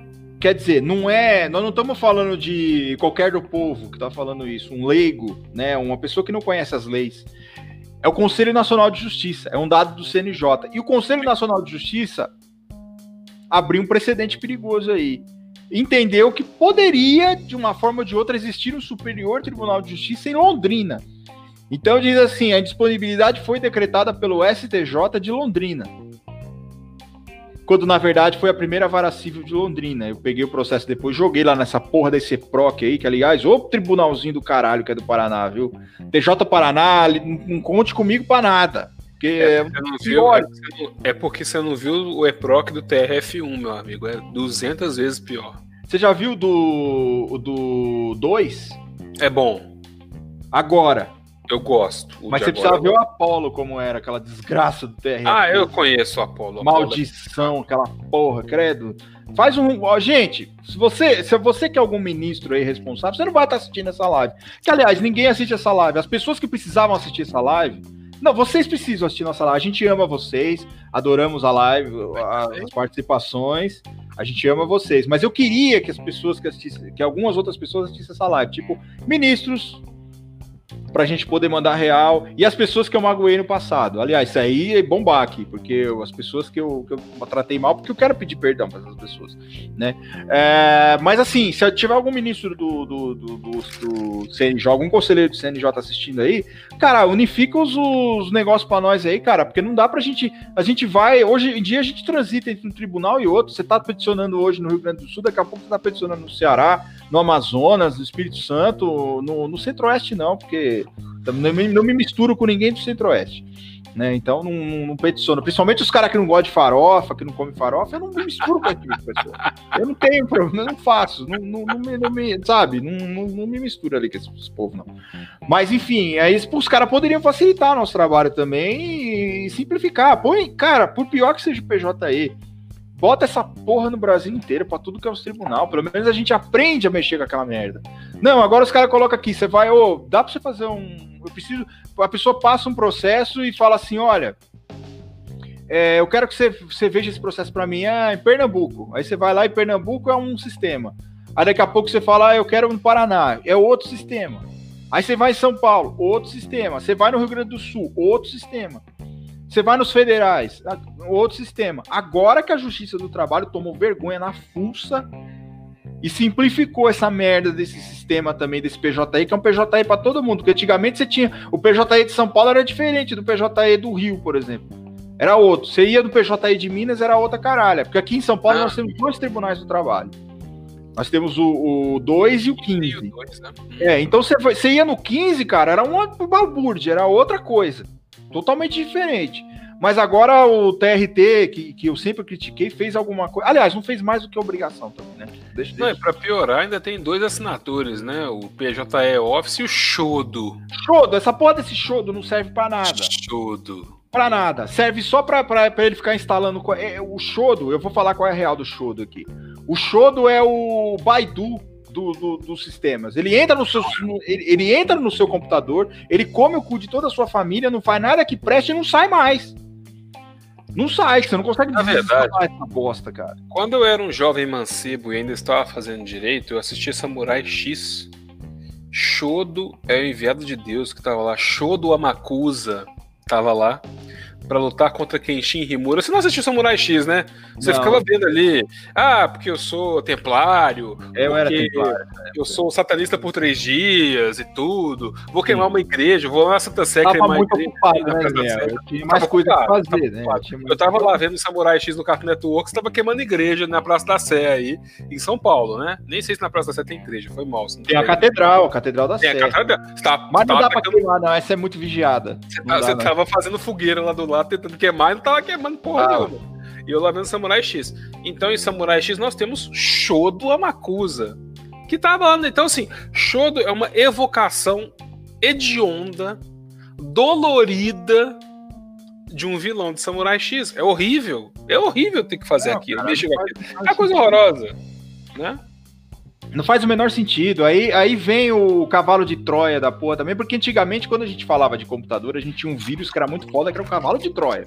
Sim. Nossa, ele vai entrar no seu computador, ele vai comer sua família toda, vai destruir todos os seus arquivos, seus pornô vão ser revelados. O cara. Mas, caramba, um programa de computador vem com pênis acoplado para comer todo mundo? Não, cara, ele era o povo botava um medo, falava, mano, se entrar um cavalo de Troia no seu computador, os caras vão exibir seus, seus pornozão num, num telão no, é na festa de família. Eles falam que estavam medo. Vai estourar na sua cara, vai, sei lá, vai. Sei lá, em cara. Em tempo real, é. Em tempo real. Aí criaram um show do. Um show do não, um cavalo de Troia agora mais, mais famoso, que é o Java. Né? Java, é, Java é O Java é a pior desgraça que inventaram nesse mundo. Porque assim, ele nunca tá atualizado. O Java, ele anda mais rápido do que a moda de Milão, sabe? Aquela coisa, você sai com. Eu comprei, ó, a última moda em Milão é essa camisa. No outro dia ela não é mais. O Java é pior, cara, porque todo dia tem uma caralha de uma atualização. Ó, o, o Luiz Felipe tá falando o Trojan comedor de casada. Exatamente. É, o Java é pior, porque você depende dele. Tudo Sim. depende dele. E se você baixa a porra do Shodo, o Java não tá atualizado. Aí você tem que baixar o Java. Mas não essa versão. Aí você tem que baixar a versão. Ah, não, mas você desinstalou a anterior. Ele quer sua atenção, cara. Porque além de tudo, ele é passivo-agressivo, esse desgraçado desse Java. Porque não Sim. basta você baixar ele no computador, você tem que dar atenção para ele. Igual aquela coisa. Sua impressora está precisando de atenção. Foda-se, cara, eu tô ocupado. Que? Porra, nem minha mulher fala assim comigo. Olha, sua, sua impressora precisa de atenção, hein? Porra, foda-se, caralho. Ah, que merda, bicho. Alguém vai dormir no sofá hoje. Mas a LGPD, né, voltando ao assunto aqui, ela traz alguns direitos do usuário, direitos dos titulares. Quem são titulares? São as pessoas que fornecem os dados, tá, gente? E ela diz o seguinte: que o titular pode revogar a qualquer momento o consentimento fornecido. Ou seja, você consentiu para dar ali o, o CPF na farmácia para ganhar um desconto, você pode revogar aquele consentimento. Ou qualquer consentimento dado, sabendo para o fim que vão ser utilizados os seus dados ou não, tá? E aí, quando há uso de dados para uma nova finalidade, o controlador, ou seja, a pessoa que passa os seus dados para o operador, ele tem que informar a você sobre o novo tratamento dos dados. O que é tratamento? Tratamento é aquilo que eles fazem com os dados. Pode ser armazenamento, pode ser passar os dados para alguém, pode ser vender os dados, pode ser entregar os dados, pode ser várias coisas. O tratamento ele é um conceito assim amplo. O tratamento dado aos dados. Recebi dados pessoais de alguém, eu posso fornecer para um terceiro, eu posso guardar nos meus sistemas, eu posso utilizar para uma promoção, eu posso utilizar para outra coisa. Então, assim, o tratamento dado ele tem que ser claro para que a pessoa saiba para que, que ela está dando um consentimento, mesmo que seja um consentimento genérico com dados pessoais, na verdade. E aí esse controlador ele tem que informar a mudança do tratamento. E o titular pode revogar o consentimento. Ele fala assim: "Ah, eu te dava desconto nos remédios tais, Agora eu passo a te dar desconto em hortifruti granjeiros. Você pode revogar, falar: não, eu não compro hortifruti granjeiros para minha casa. Aqui na minha casa a gente come só arroz, se bem que arroz é hortifruti granjeiro. Puta merda. É? E aqui em casa. É, porque você pega cereal. Aliás, me explica uma coisa, Daniel. Ah, me explica uma coisa. Eu posso te fazer uma pergunta? Você que é assim um cara que é a fonte de todo saber, assim, eu aprendo muito com você, porque, enfim, é uma relação meio egoística, porque ah, eu, eu, eu, é, é uma coisa assim, eu, eu, eu, eu extraio, eu sugo de você todo o conhecimento possível para, para, para, para meu próprio para meu próprio engrandecimento enquanto pessoa, né? Sim. Eu queria que e eu tô fazendo essa pergunta de total ignorância mesmo, não tenho vergonha não, mas zoeira não. O que é hortifruti granjeiro, cara? Eu não sei o que é hortifruti granjeiro. Eu Sério? acho que o pessoal utiliza é, o conceito de hortifruti granjeiro para aquelas questões. Espera aí que tá passando um funk pesado aqui. É, o pessoal utiliza para hortifruti granjeiro a questão de leguminosas, verduras, ovos, né? Que aí vem galináceo. Granja, né? De granja e tal. Granja e tal. Então, assim, é o quê? Galinha, ovos, legumes e verduras. Isso, em tese, fecha o conceito de hortifruti granjeiro. Frutas também. Frutas também. É, eu, eu com, com 40 anos, cara, eu aprendi o que é hortifruti granjeiro. Porque eu sempre vejo a pessoa falando, ai, não, você tem É igual atacado e varejo. Eu não sei o que é atacado e varejo. Eu não sei, gente. Não sei. Não sei o que é atacado e varejo. Não sabia o que era hortifruti granjeiro. Não sei, eu sou lerdo, eu sou leso com as coisas assim. Tem coisas que eu não sei o que. É, enfim, não, nunca me A pessoa fala assim: você vai, se você comprar no atacado, é mais barato que você comprar no varejo, ou vice-versa. Eu, eu falo pra pessoa: eu quero dois, três, sei lá. Eu tô precisando, não, mas se você comprar no varejo, se você comprar. Só vendemos no atacado, só vendemos no varejo. Eu, essas lojas não conseguem meu dinheiro, porque eu não sei o que fazer.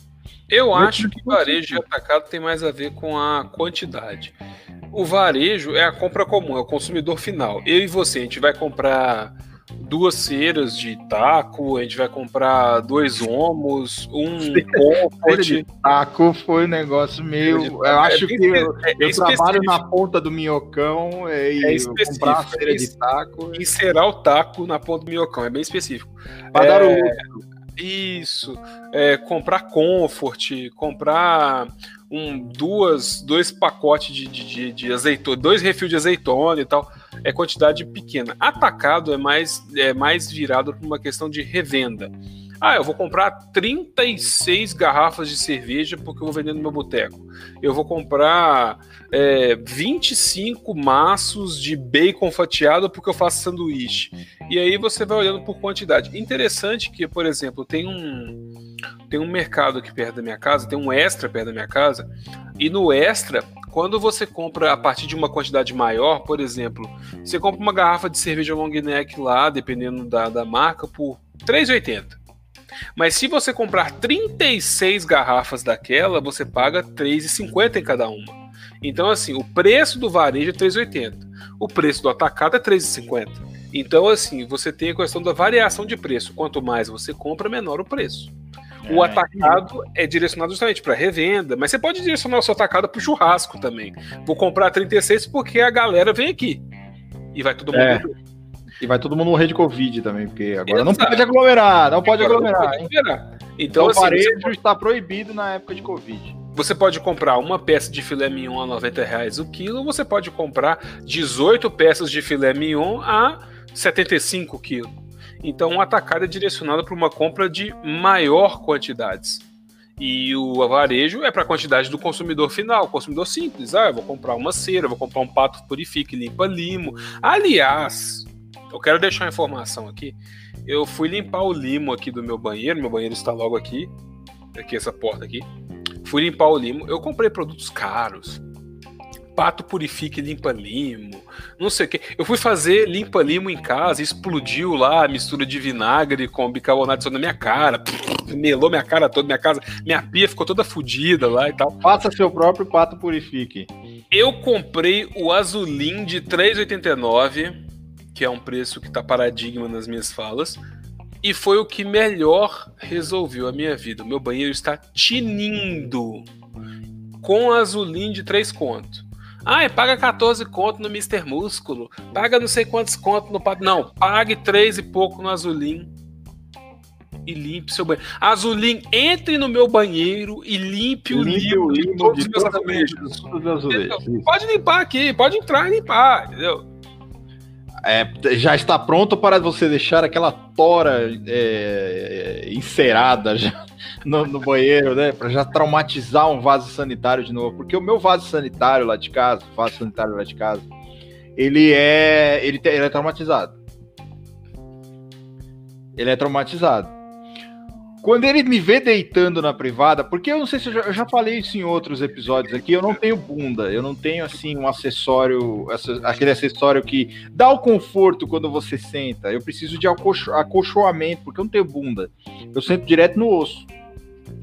E quando eu vou cagar, eu não, eu não sento como as pessoas que sentam assim e tal, fica de boa ali. Não, eu tenho que deitar.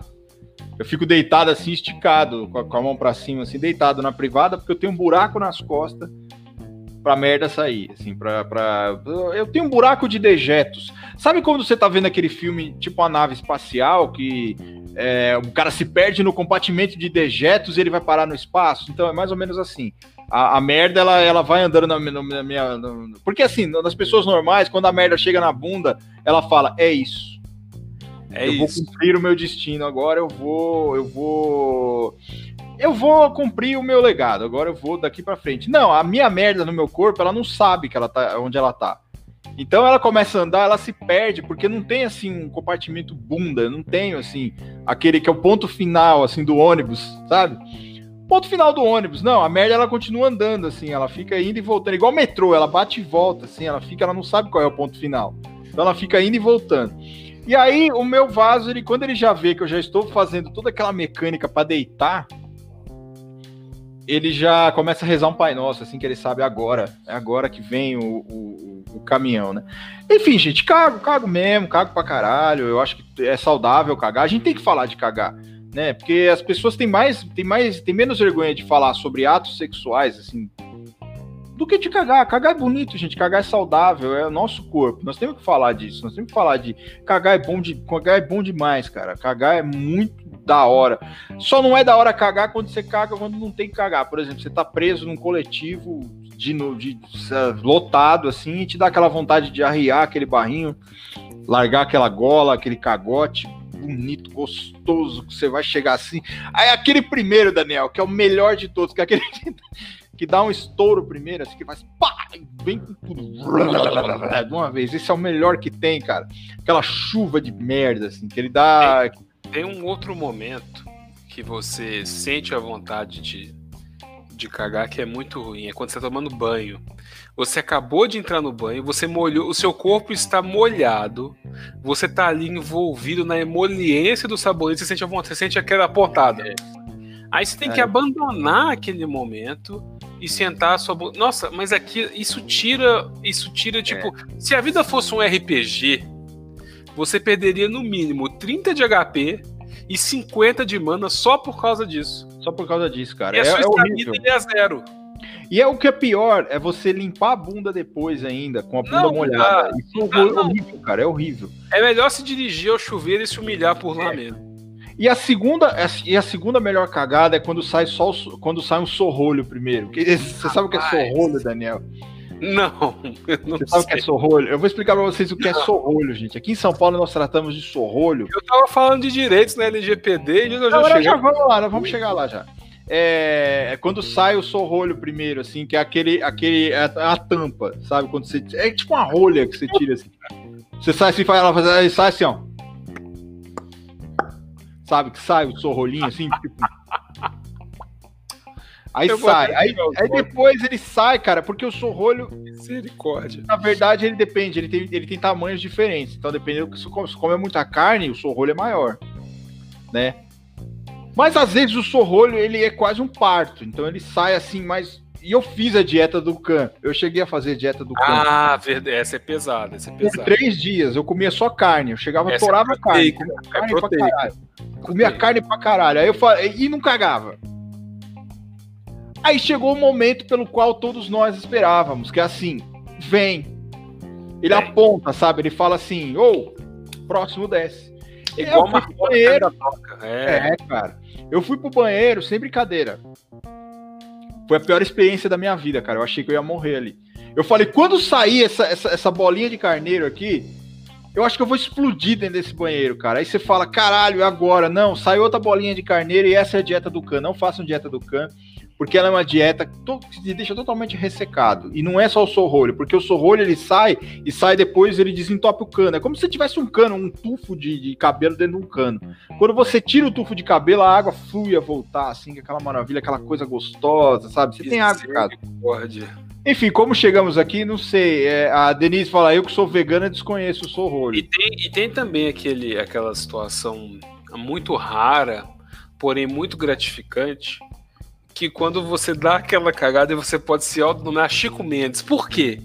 Sabe quando você escorrega aquele que ele já, ele, ele já desce de uma forma que ele já vai pro esgoto direto, você não precisa nem dar descarga? É. Você, você, você sente que fez, você sente que ele foi, aí você, você levanta assim, olha pro vaso, uai.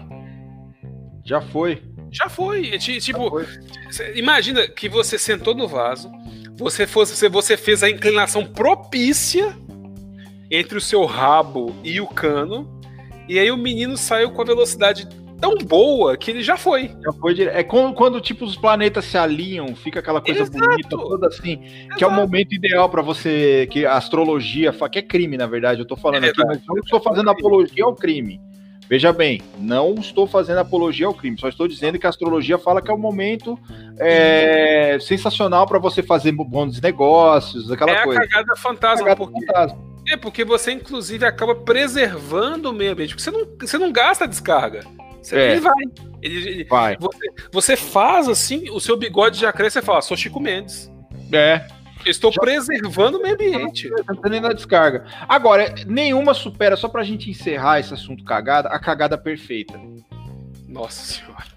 Existe a cagada perfeita, que é aquela que não suja o papel. Essa ah, é, a é verdade. Perfeita, é que é aquela que a bosta sai inteira e ela sai com um rabinho assim no final, sabe? Não, ela tipo, sai assim. É. Ela sai assim, aí você passa o papel, o papel tá imaculado. Você olha e você fala assim, ué, por que não? Né? Por que eu gastei? Mas, eu mas vou aí contar, é, por ela. É, eu vou contar por ela porque você teve que pegar o papel, e Exato. passar lá e olhar só assim, hum, mas gastei um papel com essa merda. Gastei um papelzinho, né? Mas você sabe que é a perfeita. Mas é como perfeito. você chega à cagada perfeita? É aquela que você se concentra, você não pensa em mais nada. A bosta tá saindo, você tá lá. Exato. Ela vai sair inteira, ela vai sair inteira, ela vai sair inteira e ela sai. Ela vai. E aí você passa e acabou. Eu trabalhava com um cara na Santa Casa e eu odeio esse cara até hoje. Eu não falo com ele. A gente brigou por outras coisas, não por isso e a gente tinha no nosso andar um banheiro só. Era um banheiro dos homens e um banheiro das mulheres. Então a gente uhum. tinha, tinha diferença assim. Então os, os caras eram estragados, estragados, estragados. E aí onde eu cheguei do fórum, falei, hum, e você sente a dor da perfeita? Você sente aquela dorzinha e fala, é a perfeita que vem. É a perfeita que vem. Aí fui pro banheiro, falei, agora, fiquei lá. Eu apoiei a cabeça assim, fiquei, né? Só soltando, só soltando. Falei, caralho, é hoje que eu vou, eu vou ganhar. É como se você estivesse ganhando, assim. Sabe, sabe aquela coisa de, de apuração de, de carnaval, que os caras ficam tudo assim, ó? Tipo, é agora até você esperar o 10. Quando você acaba de cagar, você dá aquele grito, caralho, é perfeita. Eu tava lá, eu tava lá, eu senti bater na maçaneta. Eu falei, não vou me estressar. Ah, o filho da puta deu um soco na porta, eu assustei, pisquei, cortei no meio. Piscou. Aí, puta que pariu, você não pode piscar, cara. Aí quando você pisca a, o, a estrela marrom, aí já era, cara. Aí ele corta no meio, ele faz assim, ó pum, aí é merda pra tudo que é lado, aí ficou, enfim. Guilhotinou a bicha. Guilhotinei, ela foi assim, e, e, aí eu tive que fazer mais força pra sair o resto do, do rabicho, né, porque fica Sim. o rabicho lá dentro. E é, aí porque o susto faz com que o resto volte, né, você fica tipo... Exato, pô... exato, ele quase voltou pro estômago de tanto susto que eu tive, ele quase virou comida de novo o negócio, quase virou é comida. É, então, voltando, voltando a LGBT, né? É um bolo alimentar, bolo fecal alimentar. É, fácil, difícil.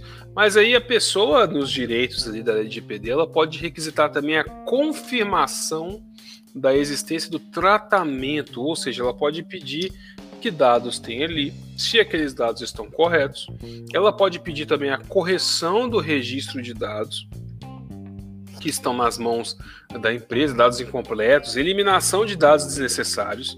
Digamos que eles sabem que você gosta de usar salto alto ou calcinha. Eles podem saber disso. Eles podem saber que você gosta de usar cuequinha asa delta? Também. Você uhum. pode, você pode usar o que você quiser. Mas são dados necessários. As empresas não precisam saber disso, né? Evidentemente. E você pode pedir essa correção. Você pode também exigir a portabilidade de dados para um outro fornecedor e podem também ver os dados que uma entidade pública firma e compartilha com outros entes. Por quê? As entidades públicas com relação à LGPD, elas têm um tratamento especial. Elas podem, em alguns casos, não pegar o seu consentimento. Elas podem também utilizar dados para uma questão de saúde pública uma questão de salvação, né? A gente estou falando salvação porque eu esqueci a palavra, mas por uma questão de necessidade de salvar alguém, né? Eles podem usar esses dados para outras coisas e não há uma necessidade de um consentimento específico para isso. E aí, mas você pode exigir, né? A gente tem a figura do habeas data, por exemplo. Eu ia falar isso agora, eu ia entrar nessa questão do habeas data, porque é, essa, a LGPD ela é uma, uma, o ordenamento jurídico basicamente todo do habeas data, né? O fundamento inteiro Sim. do habeas data. E a gente tem aquela, aquela, aquela grande diferenciação entre o habeas data e o mandado de segurança que eu nunca sei qual é. Hum. Né? Então a gente tem aquela questão do, do habeas data e, e é muito pegadinha de concurso. Vocês que são concurseiros, aliás, foi, foi apresentado um projeto de lei hoje, do qual eu tenho muita, muita. Eu queria dizer isso para você, Daniel, eu nem disse, mas eu quero Diga, dizer agora aqui agora, ao vivo. Ao vivo é, que eu, eu fui, eu tive a honra de participar de um coletivo, um projeto de lei que nós propusemos hoje, propusemos, apresentamos ao, ao parlamentar é, responsável, que vai criminalizar o, o, o concurseiro. Então, o fato do cara ser concurseiro vai ser crime punido com de 6 a 12 anos, dependendo da chatice dele em rede social. Então, quanto mais chato o cara for, mais ele vai ficar na cadeia. Então, nós apresentamos hoje. Então, essa coisa de pegadinha em concurso vai acabar, porque vai acabar o concurseiro vai virar crime ser concurseiro. Ou você, você tem a opção, você pode ser concurseiro, mas não um concurseiro de rede social. Senão você vai para cadeia. Mas existia essa diferenciação na minha época de concurseiro ainda. Acho que ainda tem, acho que cai concurso ainda. O cara te dá uma situação hipotética lá, fala assim: os dados são seus, mas são públicos. Os dados são públicos. Aí cabe, caberia habeas data ou mandado de segurança. Sinceramente, eu não faço a menor ideia de qual é a diferença, mas também acho que não importa muito aqui para nós. Mas essa é, a LGPD, ela é um fundamento assim de habeas, eu acho que o habeas data ele vem, né, com essa questão da LGPD mesmo, porque você tem aquele direito à retificação de informações, por exemplo, dado público, Sim. em órgão público. Então você chega lá e fala assim, olha, é... e é bobagem, às vezes a retificação de informação, ela nem é um dado tão, assim, é tipo, mudei de endereço. É. Né? Vai no INSS, por exemplo, ah, eu mudei meu endereço. Ah, foda-se, vai ficar esse endereço aqui que você morava lá em Planaltina ainda, né? Como nós falamos de Renato esses dias. Então, às vezes, a, retificação do dado ela é uma coisa tão, tão, tão boba e às vezes é difícil de você fazer, né? De, de mudar um dado assim. O, o, Estado Civil, por exemplo. Ah, eu sou divorciado, então eu tenho que ir lá, tenho que levar minha certidão de. Então, isso é uma alteração de dado pessoal, Sim. né? Então você tem que, a, as pessoas têm que fazer essa, essa alteração. Então eu só fiz essa, essa, essa, essa chave aí, porque eu lembrei do habeas data, como você falou também, eu gostaria de contribuir, já que eu estou contribuindo pouco hoje, com, com direito, estou só contribuindo com aleatoriedades escatológicas, eu queria dizer que eu, que eu, que eu queria só contribuir isso aqui. Pode, retome, por favor. E um ponto interessante são também o tratamento de dados de crianças. É, no caso, os dados de crianças têm garantias e normas próprias e é preciso obter o consentimento de um dos pais, porque criança não consente, menor impúber não consente, gente. Sim. Posso estar falando besteira aqui sobre menor impúber, mas o menor, o assistido é. pelo pai e pela mãe. Na verdade, aí nós temos do de até 12 anos, nós temos o menor impúber, de 12 a 16, nós temos o menor da, da aliás, 14 a 16. 14 a 16 nós temos 16 o. Não, 16 a 18 nós temos o menor isso. puberi. Qual é a diferença? Por que, que isso é, é. na, na, verdade, nós temos até do 0 aos 16, nós temos menor em puberi. Dos 16 aos 18, nós temos menor puberi. Uh, essa, essa questão de menor puberi ou não tem a ver com puberdade, é transar, praticamente. É a parte que o, a, começa a ter aquela coisa do sexual tal. Mas isso eu não estou dizendo aqui, não tem nada a ver com pedofilia, não, gente. Isso é que a lei considera aquela coisa de puberdade e tudo mais.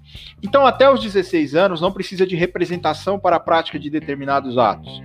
É, aliás, não precisa porque você tem a representação dos pais. De 16 aos 18, nós não falamos mais de representação, nós falamos de assistência. Então, o, men o menor, né, um adolescente, vamos dizer assim, que a gente não trata mais essa coisa como menor, né? Pelo, pelo, pelo código de, de pela lei de, o Estatuto da Criança e Adolescente, a gente fala de criança ou adolescente. Então, o adolescente de 16 a 18, ele não é representado, ele é assistido. Sim. Qual é a diferenciação clássica disso, a, a, diferenciação básica disso? Nós estamos falando de uma pessoa que, até os 16 anos, que não, pela lei, não teria a capacidade de se autodeterminar. Dos 16 aos 18, ela tem, desde que ela tenha a assistência dos pais. Então, ela pode escolher uma determinada coisa, ela pode fazer um determinado contrato, desde que os pais assistam, desde que os pais estejam junto com ela fazendo aquilo, né? Dos 16 anos para trás, não são os pais que fazem em nome daquela criança. Então, os pais estão representando o interesse daquela criança. É uma, é uma coisa assim que pode parecer bobagem, mas ela tem efeitos jurídicos é, é, relevantes, né? Porque Exato. nós temos lá o, o pai representando aquela criança, ele não está demandando em nome próprio, ele não está agindo em nome próprio. Ele tá, aliás, ele está agindo em próprio, mas defendendo o terceiro, né? Que é a criança e o, ela está defendendo o direito de terceiro. Na assistência, nós temos a própria, o próprio adolescente exercendo o seu direito assistido pelo pai, né, de 16 a 18. Então, a, na, na, LGPD aqui, essa coisa dos dados da, da, da, criança ou do adolescente tem que ter a representação do pai ou da mãe, ou é, quando a gente, a gente fala pai e mãe, mas isso pode ter também uma avó, um tio, desde que a pessoa tenha aquela guarda que tenha maior. a responsabilidade. É, um maior responsável. Não precisa ser necessariamente nem uh, parente. Você pode ter aqui a questão do, do, do, tutelado, por exemplo, uma outra pessoa que tem a tutela dessa, dessa, dessa criança ou desse adolescente. Então, na, nessa, nessa questão dos dados da criança e do adolescente, tem que ter a assistência ou a representação do responsável, né? Não pai e mãe, né? Necessariamente. É isso, Daniel. Só queria ponderar isso também. E falar... a única, a única, digamos, a única, uma exceção para isso, da necessidade do consentimento de pais para as crianças, é quando você coleta dados para você contatar os responsáveis. Uma criança perdida, uma criança que está que tá ali largada, você precisa contatar o maior responsável. Então você pode coletar uhum. esses dados dela, principalmente o poder público, para buscar os maiores responsáveis para poder cuidar daquela criança. Sim. Então a exceção está aí. Né? É. Não há outras exceções. E no caso. Oi, siga. Não, é só colocar o que o Jerônimo está falando aqui. Habeas data é para informação pessoal, mandado de segurança para obter ou retificar informações de terceiros. É o que o Jerônimo está tá pondo aqui, está ponderando. É isso aí. E Agora... temos também os papéis elencados na LGPD. Por quê? A LGPD já traz, no caso, para as empresas, as obrigações, na verdade ela traz a obrigação das empresas de informarem a finalidade daquela coleta de dados. Ou seja, digamos que uma empresa, como a gente sempre fala, né? Ah, o CPF para farmácia e tal. Olha, oh, bisteca, que linda. Mistequinha tá aqui, dá um oi. Oi, gente. Ó, digamos... Pra quem tá ouvindo a gente no podcast, não está assistindo, Daniel está mostrando a bisteca dele agora no vídeo. Ao vivo. Dele, ao vivo. A live. Bisteca live in four continents. É. E digamos assim, que quando a empresa vai buscar os seus dados, ela precisa informar a finalidade da, da coleta desses dados. Um desconto, um banco de dados, uh, você vai participar de uma de uma lista geral ou de uma lista específica de concurso. Essa finalidade tem que estar descrita. A lei prevê uma série de obrigações por quê? Porque as empresas têm que manter um registro sobre atividades de tratamento, ou seja, coleta, recebimento de dados, de modo que possam ser conhecidas mediante requerimento por titulares e analisadas em casos de indícios de irregularidade pela autoridade nacional. Por quê? A LGPD criou também a Autoridade Nacional de Dados Pessoais, ou seja, essa autoridade nacional vai ser o órgão do poder público que vai também fiscalizar o uso e o tratamento e a coleta dos dados pessoais das pessoas. É como se fosse, não é especificamente, mas é como se fosse uma agência reguladora, como a gente tem a Anatel, a gente tem a ANEEL, a gente tem a Anvisa. E a autoridade nacional ela serve justamente para isso. Ela vai fiscalizar o uso desses dados pessoais. E os controladores de dados têm que indicar um encarregado pelo tratamento. Por quê? Porque vai facilitar para que a autoridade nacional e para que os titulares busquem essas informações e de uma forma mais simples junto às empresas. E mais, as empresas têm que elas têm, a, a, igual a gente tem aquela questão de transparência nos sites, as empresas também têm que informar a disponibilização de forma clara dessas informações que eles utilizam para tratamento. Claro que não vai estar os dados de vocês no site das empresas, mas claro, a forma de buscar esses dados, a forma de retificar esses dados, a forma de saber que dados são esses, as empresas têm que deixar claro e a autoridade tem que determinar a controladora para elaborar um relatório de impacto em relação à proteção de dados pessoais relacionados às atividades de tratamento. Ou seja, pode haver um vazamento, pode haver uma utilização indevida e a autoridade tem que falar: olha, você tem que me trazer esse relatório de impacto. Esses dados que você coletou, CPF, nome, endereço, RG, foto, foto também pode ser dado pessoal e pessoal sensível. Se está com uma foto com a camisa do sindicato ou numa foto com uma camisa de uma missão religiosa, pode se tornar um dado pessoal sensível e não só um dado pessoal que tem a sua cara lá. E Se você estava essa... na roconha, né? Exato. Tá lá na roupinha com a sua camisa florida. Eu tenho várias camisas floridas aqui em casa, eu uso camisas sociais floridas. Eu tenho várias aqui para utilizar todos os dias. Então, assim, é necessário que haja um relatório de impacto dessas informações. Porque se essas informações vazarem, nós vamos saber o alcance que elas vão pegar. Pode ser só você com uma camisa florida na roconha, mas pode ser é. o seu CPF que vai virar um empréstimo consignado. Então, é. assim, a autoridade nacional tem que saber esses impactos justamente para poder distribuir responsabilidades e buscar soluções em caso de vazamento. E aí, você falando isso, vem uma questão interessante, porque a gente está falando de empresas, né? Mas as empresas públicas, como ficariam? Tipo Caixa, Banco do Brasil, e você está falando de, de, de, bancos especificamente. Então, quando as, essas empresas tiverem, as empresas públicas ou sociedade de economia mista, enfim, a Caixa e o Banco do Brasil têm essas coisas, essas classificações, né?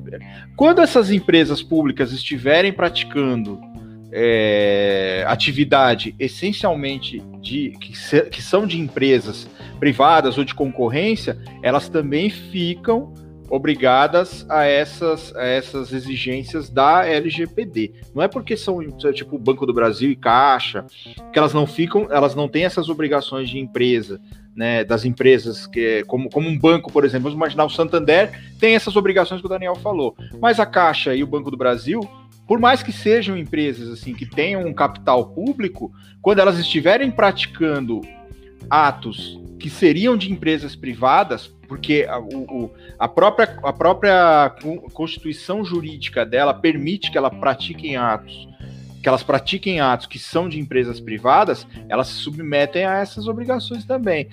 Um exemplo, Acontece muito, muita fraude por, por violação de dados em contratos do Banco do Brasil, por exemplo, contratos de financiamento da Caixa. Quantas ações a, a, ações judiciais a Caixa sofre aí, são distribuídas por causa dessa de, de, de violação a essas a essas essas obrigações que elas têm enquanto empresas, né? Não enquanto enquanto é, é, órgãos estatais, porque a gente não pode negar que a Caixa e o Banco do Brasil também são órgãos estatais, mas elas têm capital privado também, e elas agem no mercado financeiro como uma empresa.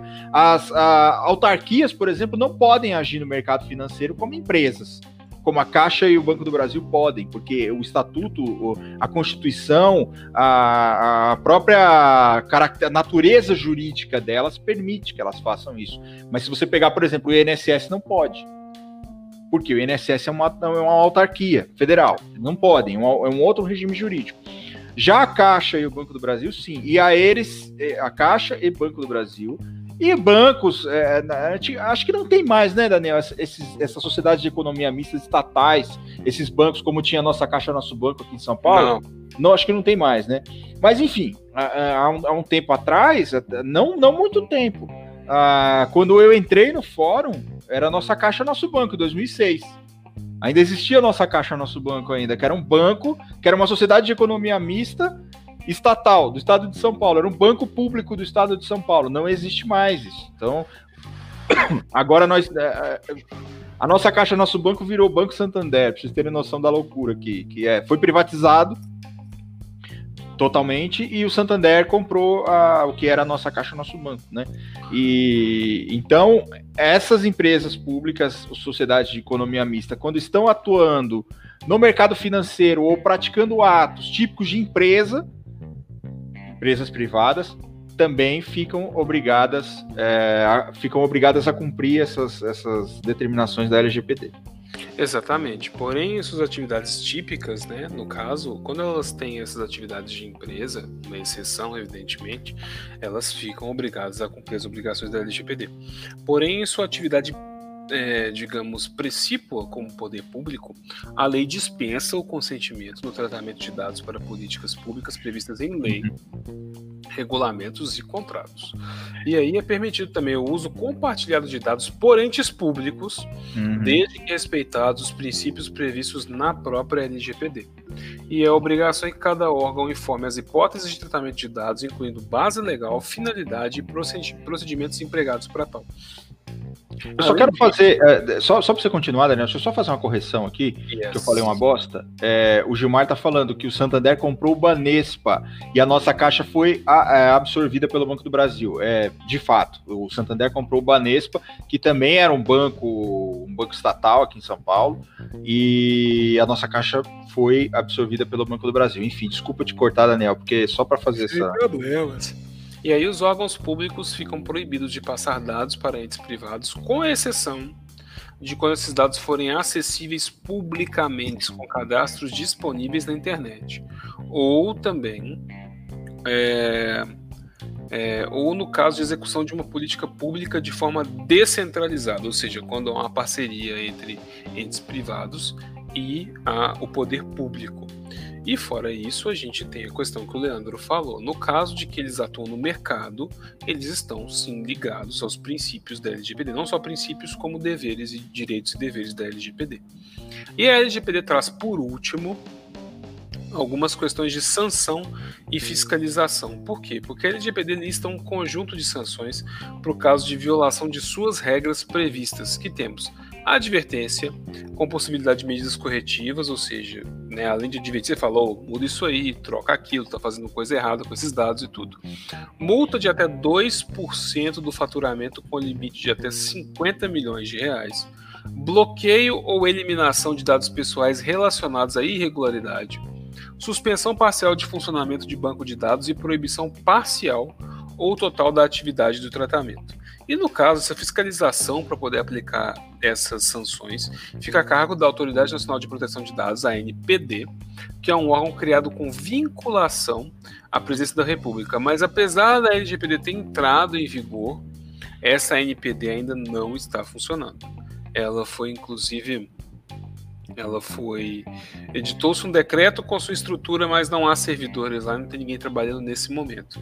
Mas a LGPD já está em vigor, tanto é que essa semana, no meu trabalho, eu não costumo falar sobre o meu trabalho aqui no podcast, eu trabalho com servidores públicos, com sindicatos, com, com associações. E nós tivemos que dar uma nota técnica justamente com relação ao fornecimento de dados para eventuais convênios e afins. E a questão é justamente essa.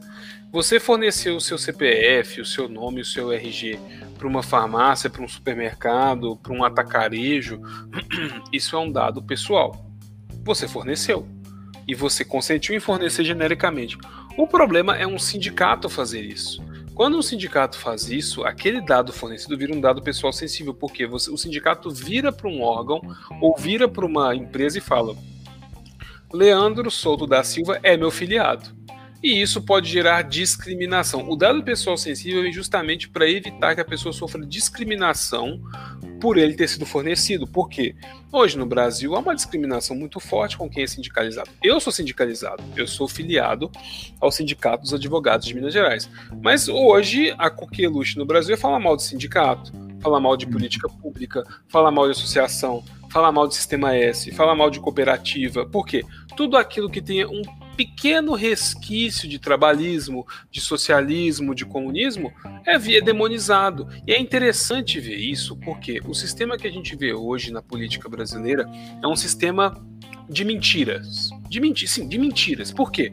Direitos são retirados, são solapados.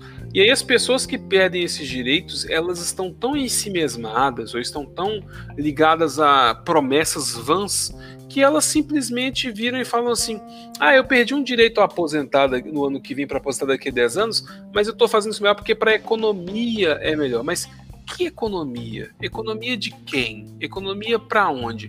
Nós estamos vivendo um momento de pibinho de escassez de recursos, escassez de investimentos, empresas indo embora para países que adotam um governo com viés social e possuem imposto sobre grandes fortunas, porque a falácia do imposto sobre grandes fortunas é: ah, porque se nós regulamentarmos o imposto sobre grandes fortunas, os bilionários vão embora. Eu espero que eles vão embora mesmo. É, tem nem que existir bilionário, cara. Tem que existir. É uma questão que eu estava discutindo hoje aqui em casa não há problema você ficar rico e ter uma vida confortável. Isso não é problemático. O problemático é você como você chega lá. Por quê? Por meio do seu trabalho, você pode ter uma vida trabalhando por si próprio ou empregado a uma empresa. Você pode ter uma vida confortável, você pode ganhar um valor acima da média. Você, como servidor público, pode ganhar acima da média para trabalhar no serviço público mas temos um problema. A partir do momento que a pessoa fica rica, diga, vamos usar um exemplo simples. Eu abri uma venda na minha rua, eu abri um mercadinho na minha rua, e eu sou o dono desse mercadinho e eu vendo sozinho numa quitanda, digamos assim. Eu vendo sozinho, vou prosperando, contrato alguns empregados, cinco empregados. Eles estão mais próximos de mim, porque eu trabalho lá no balcão, eles estão trabalhando com estoque e tal todo mundo trabalha junto, estão próximos de mim. No momento em que essa minha quitanda vira um supermercado, e aí eu já tenho 30 empregados, 40 empregados, e eu viro e falo assim: eu vou criar um conselho diretivo e o pessoal vai trabalhar para mim. Eu já estou tendo um problema, porque eu vou. Não é um problema especificamente, mas se eu não pagar bons salários para essas pessoas, eu estou me enriquecendo às custas delas.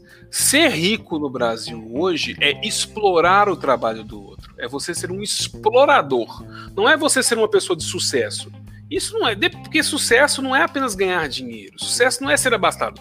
Sucesso, pelo menos na minha visão de mundo, é você ter uma vida confortável, mas você dar conforto para aqueles que dependem de você. E não só os seus familiares, mas aqueles que dependem de você para ganhar um salário, para poder trabalhar, para poder ter uma forma de sustentar sua família também. Então, a simbiose entre empresário e trabalhador, empregador e empregado, ela exige que ambos tenham uma vida confortável. Ambos trabalhem para ter uma vida digna e consigam um criar emprego sendo uma vida digna e outro trabalhar neste emprego vendendo sua força de trabalho, tendo uma vida digna. Agora, o que a gente enxerga por aí de bilionários, milionários, pessoas que têm muito dinheiro, são pessoas que vivem de explorar os outros. E explorar os outros não é uma coisa admirável. Explorar alguém pagando um salário mínimo não é uma coisa admirável. É uma coisa deplorável. Mas o que a gente vê são esses fãs, essas, esses fanzocas de empresários brasileiros que falam assim: pô, mas você fica falando que o empresário é malvadão, então, mas ele cria emprego. Mas o que, que, eu vou fazer com o emprego que paga um salário mínimo que eu não consigo nem viver minha vida corretamente? Pois é. Nem, nem, nem comer, nem vestir, nem pagar a conta, nem ter lazer, porque o salário mínimo brasileiro ele comporta lazer também. Leia a Constituição, tá lá. O salário mínimo tem que cobrir é, impostos, é. comida, vestimenta, transporte, lazer também. Mas a pessoa, aí digamos que o salário mínimo sobra 10 conto por mês porque a pessoa pagou conta. E pagou, digamos, a comida que ela tem que ter por mês em casa. Vai limpar a casa como? Vai ter lazer como? Não vai ter nada não vai ter nada. A gente vive num país extremamente egoísta, em que os ídolos são pessoas egoístas que vivem de explorar o trabalhador e acham ótimo. Não, porque eu crio empregos e tal, mas aí para um caixa de supermercado tu paga um salário mínimo e tá de boa? Não tá de boa e você não paga previdência, e você não recolhe impostos, e acha que quando vier imposto sobre grandes fortunas, ah, eu vou tirar minha fortuna do país. Tira então e vai embora. O país não precisa de você. Ah. Vai embora. Vai embora. Não fique. Vai embora que o país fica melhor sem você, porque você não presta. É esse o ponto. Agora ficam esses fãs de empresários, fãs de rentismo. Ah, é porque fulano trabalhou no, no, no, no no conselho diretivo do banco tal e ele vive de renda. Foda-se se ele vive de renda. Ele é um obsoleto, ele é um ultrapassado, é uma pessoa que não serve pra nada, é um saco de bosta que ganha correntismo. É um herdeiro de merda. Por quê? Porque vive do mérito de uma pessoa que já morreu. É um herdeiro de merda, é. que não presta para nada, que vive de rentismo e tá aí sendo um peso morto é um peso morto. Vocês ficam aí falando, tipo, não, porque bom era na monarquia. Não, se tem uma coisa que me irrita, e eu estou entrando nesse episódio, nesse primeiro episódio, nervoso. Eu estava discutindo isso hoje aqui em casa. Tem um trem que me irrita. É gente que vira e fala assim: não, porque era bom quando o Brasil era monarquia, era o maior, era o segundo maior exército do mundo, era um país que tinha como crescer, que tinha indústria crescendo e tal. Bicho, a monarquia brasileira foi feita, sabe aonde? Em cima do lombo de criolo. Você está tá me insultando falando isso. Tem que voltar à monarquia, porque você quer que meu lombo volte pra senzala? Pra senzala do caralho que eu não volto porra nenhuma, rapaz. Tu fica esperto, monarquia é o cacete. E mais que esse povo vivendo de laudêmio aí, sugando do Estado, vivendo de porra de laudêmio, virando merda de deputado, falando bosta. Porque a monarquia isso, a monarquia aquilo. Deu sorte que teu ancestral não foi decapitado, que você não ia nem existir, seu merda. Porque se pois fosse é. decapitado, tu não existia para falar porcaria em rede social para falar bosta em rede social. Então fica quieto no teu canto e não enche o saco falando que tem que voltar à monarquia, porque um, um Estado forte e tal. Meu amigo, olha esses patriotas de Araque que estão aí, que estão aí criando milícia, que estão aí só querendo dinheiro para a própria família. Olha esse povo aí. Esse povo não presta, tu tá querendo se igualar a eles. Você quer se igualar a eles e mais, tu quer vassalo. E eu não vou ser vassalo para você. E é isso. E eu acabei. E se o processo vir, eu me defendo porque eu tenho um AB, tá? E eu e já tem paguei. advogado para isso também que eu te defendo de grátis. E eu já, já paguei a anuidade desse ano, eu vou me arrepender, por isso eu já paguei. Então é isso aí. Ah, e, e, eu digo mais, Daniel, eu acho que eu quero ser processado junto com você, porque teve essa semana também, não só essa questão da monarquia, que vive filha da puta falando que foi golpe, ah, a república foi um golpe. Golpe, é, né, vai tomar no seu cu.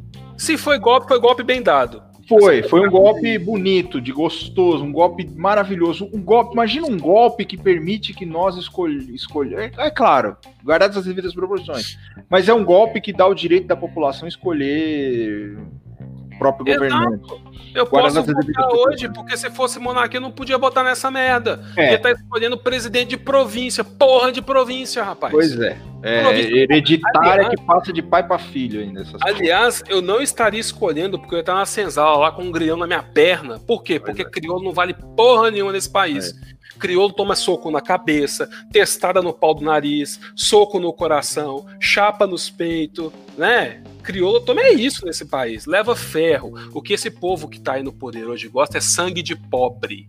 Gosta de, ó, sentir o gostinho do sangue de pobre aqui, ó, escorrendo aqui, ó, na pontinha da boca, assim, adora. Ver o Brasil, o Brasil alerta ali, porque hoje a polícia subiu o morro e matou mais três traficantes. E quando vai ver, não é traficante porra nenhuma, tava lá com guarda-chuva na mão. Infelizmente, tava trabalhando, cara, tava indo pra escola, tomando bala nas costas, tava, ah, bem feito tava lá na rua porque queria, porque se fosse gente direita, tava trabalhando, e tava trabalhando, ah, mas não.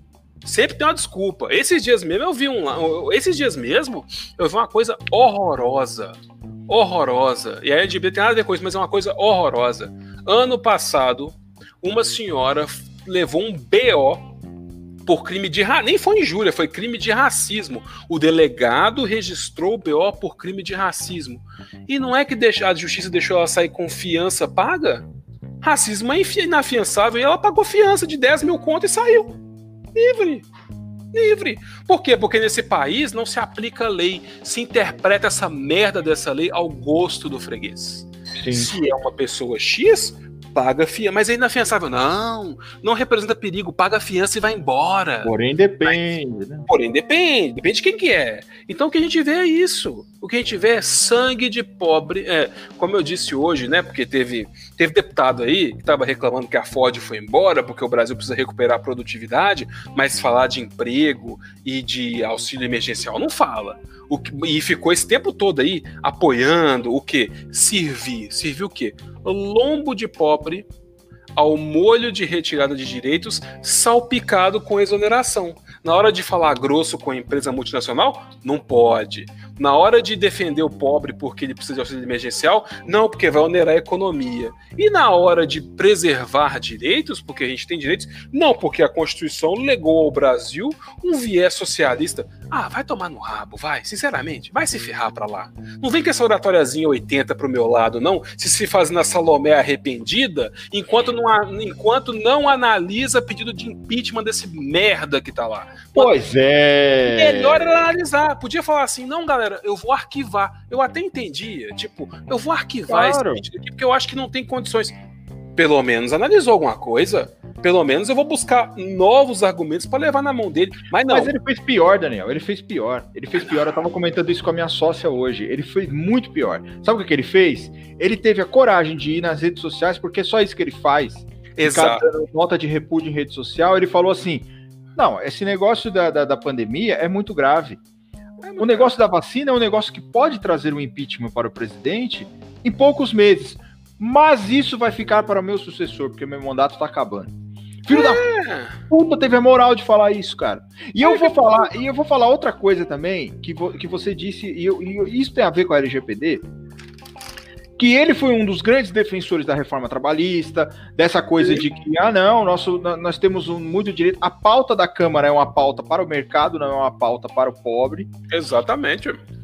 Há um te... Eu lembro de um tempo atrás, é, a gente ter aí uma, essa, essa, esse questionamento sobre a lista de escravidão, né? a lista das empresas que foram condenadas por trabalho análogo à escravidão isso foi julgado constitucional e eu acho que é tem que ser constitucional mesmo porque você não pode é, ter essa questão de uma empresa que explora o trabalho de, de, uma forma escrava você essas empresas serem protegidas por algum tipo de, de, de, de sei lá de, sigilo vamos dizer assim tem que dar nome né? aos bois. Tem que dar nome aos bois. De outro lado, existia uma proposta eh, não muito, não muito antiga de que fosse divulgada entre as empresas uma lista de funcionários que já tinham entraram com uma ação na Justiça do Trabalho para que essas empresas tivessem acesso para não contratarem esses, esses funcionários. Isso foi derrubado também. Então, é, e, e, os, e, o, e, o, empresário defende isso, né? Porque, porque hoje, em regra, se você chegar hoje, você digitar o meu nome na Justiça de São Paulo, você vai me ver lá como autor de determinadas ações. Por exemplo, eu entrei com uma ação contra a telefonia, eu entrei com uma ação assim, assim, assado. Na Justiça do Trabalho, se você digitar o CPF e o nome do cara, você não consegue. Porque o cara tem a proteção de, de, de, de, do sigilo dele quando, enquanto demandante na Justiça do Trabalho. É, então você não consegue acessar. Por quê? Porque você não pode ter essa coisa dessa lista. Eu não vou dizer o nome que eles dizem, porque eu acho o nome assim absolutamente é, é, criminoso. É, eles falam lista negra, né? A gente não pode Sim. mais tratar racista, como lista negra. Racista, exatamente. Esse é o termo, é racista. Então, essa lista, essa lista que cria esse, esse, esse, essa lista de demandantes da Justiça do Trabalho. Isso é, foi um tempo que os caras falaram seriamente inclusive Rodrigo Maia, se eu não me engano, acho que defendeu isso, de você ter um acesso, das empresas terem acesso aos, às pessoas. É óbvio, gente, que por baixo dos panos isso rola. Isso rola, porque o mercado, muitas vezes o mercado ele é, um, ele é muito fechado. Então você tem um cara que faz uma determinada. O cara que trabalha numa indústria X, vai, de um, de um segmento X aí. Ele sai daquela indústria, ele é um metalúrgico, ele tá. Ele faz determinada coisa, ficar carro, por exemplo, montadoras, vai. O cara Sim. tá na Volks, aí de repente ele vai para Ford. Ele faz aquela coisa, ele trabalha nas montadoras. Ele processou a Ford. Você acha que os caras da Volks não sabem que ele processou a Ford? É, enfim, isso por baixo, isso rola. Só que no passado não muito distante, eles queriam normalizar essa lista para que as empresas tivessem acesso às demandas judiciais. E eu digo mais, as empresas têm acesso também a informações de Serasa, SPC, aquela coisa, Sim. tudo que isso também vem coberto com a lei de, de, de, proteção de dados. Isso tem que ser tratado de uma forma mais pesada, porque hoje em dia você paga, sei lá, para uma empresa X aí, você paga 8, 10 conto, a empresa te traz uma ficha financeira inteira, traz para você advogado. Nós nunca, eu e minha sócia, a gente tem um princípio assim, de nunca ter utilizado isso aí, porque eu acho, eu acho, mas já ofereceram esse serviço pra gente empresas virem aqui e falar: olha, se você quiser saber todas as informações do cara, eu te dou. Você me paga oito reais uma mensalidade, aí chega lá o seu, o Zé das Couves, você quer entrar com ação contra o seu Zé das Couves, eu te dou até o score financeiro dele. Até quantos empréstimos o cara fez, quantos empréstimos o cara tem. Para vocês verem como é esse negócio da, da, da, proteção de dados, ela é importante. E o que o Daniel falou lá no começo, eu falo agora aqui que a gente já está caminhando mais ou menos para o final não divulguem seus dados de bobeira na internet. Não faça isso, aquela coisa do Pix. Porque sem você divulgar, os caras já têm um acesso fácil a isso. Você paga. Você paga lá o, aquela coisa, ah, eu vou consultar aqui meus dados. Vamos consultar, vamos entrar no Serasa online aqui para ver se eu tenho alguma coisa contra mim. Existem empresas especializadas na obtenção desses dados. E, e hoje, e esses dados eles são tidos pela justiça como legais. A obtenção desses dados são tidos como legais. Eu cansei de me deparar com processo, cansei de entrar em processo, cansei de contestar processo, em que as informações dos meus clientes eram reveladas por essas empresas de, de que fazem esse levantamento desse score financeiro.